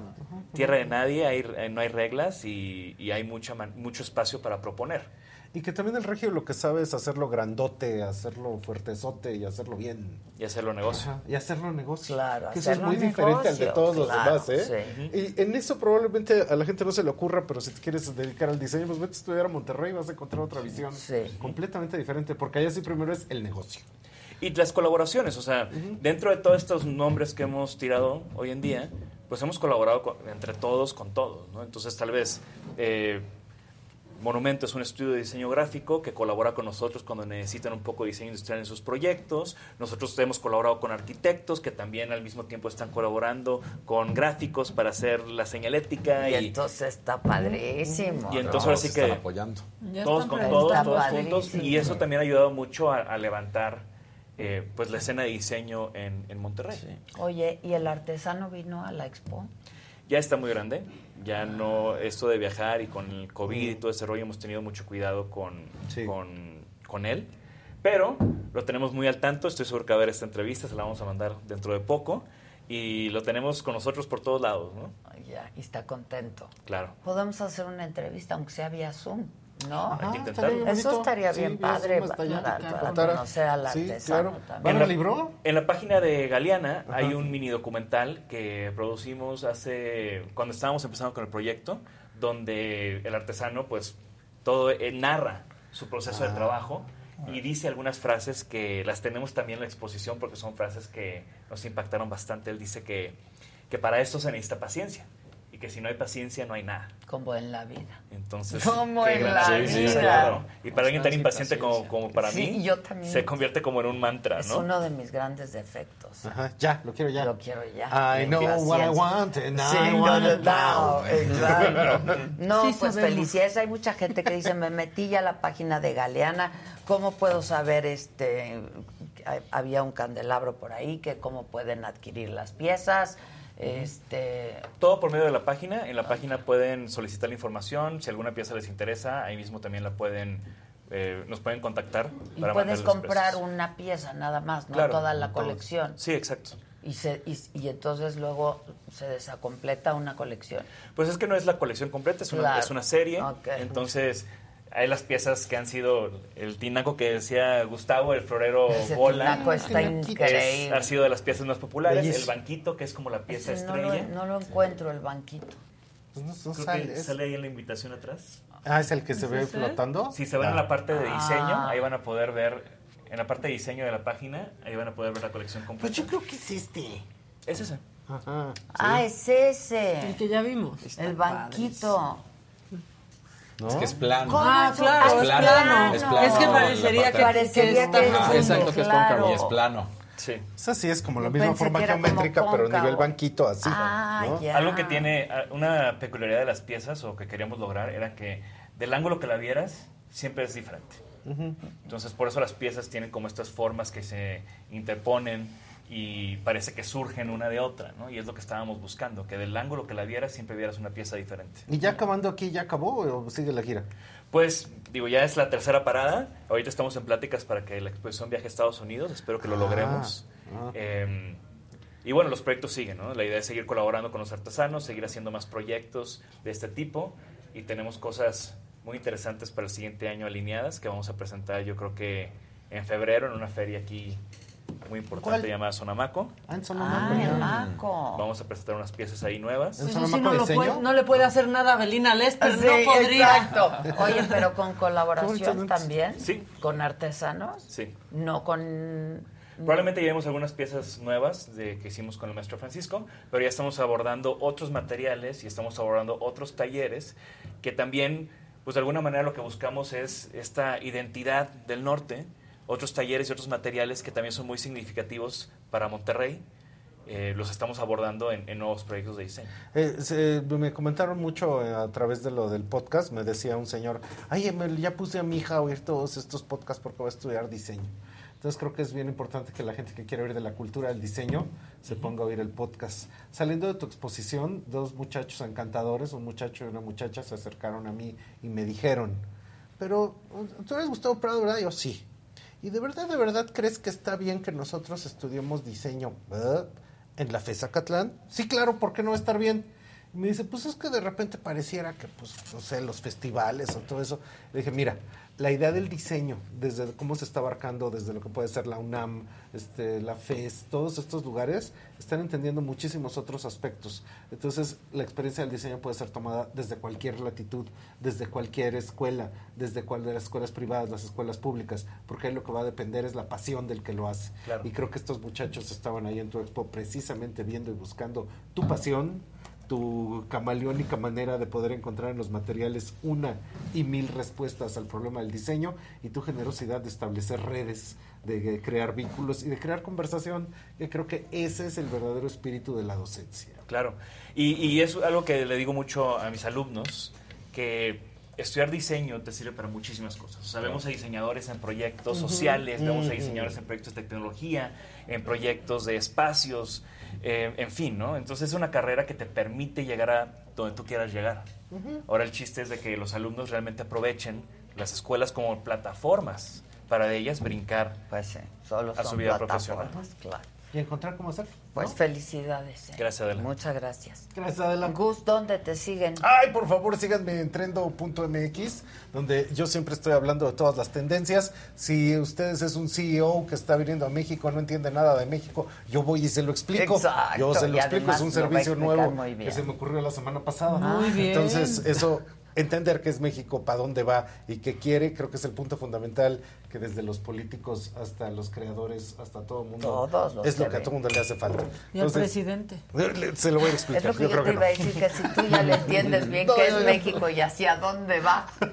Para que les diga. No le entiendo, pero creo que él no oye, pero bueno, está Muchos bien. embajadores también. Exacto, Sí, exacto. Es el asunto. Muchas gracias. No, a ti, a ti. Muchas gracias. gracias. Felicidades, están padrísimos. O sea, hay que ir al Museo de Arte Gracias. Popular, que además es padrísimo.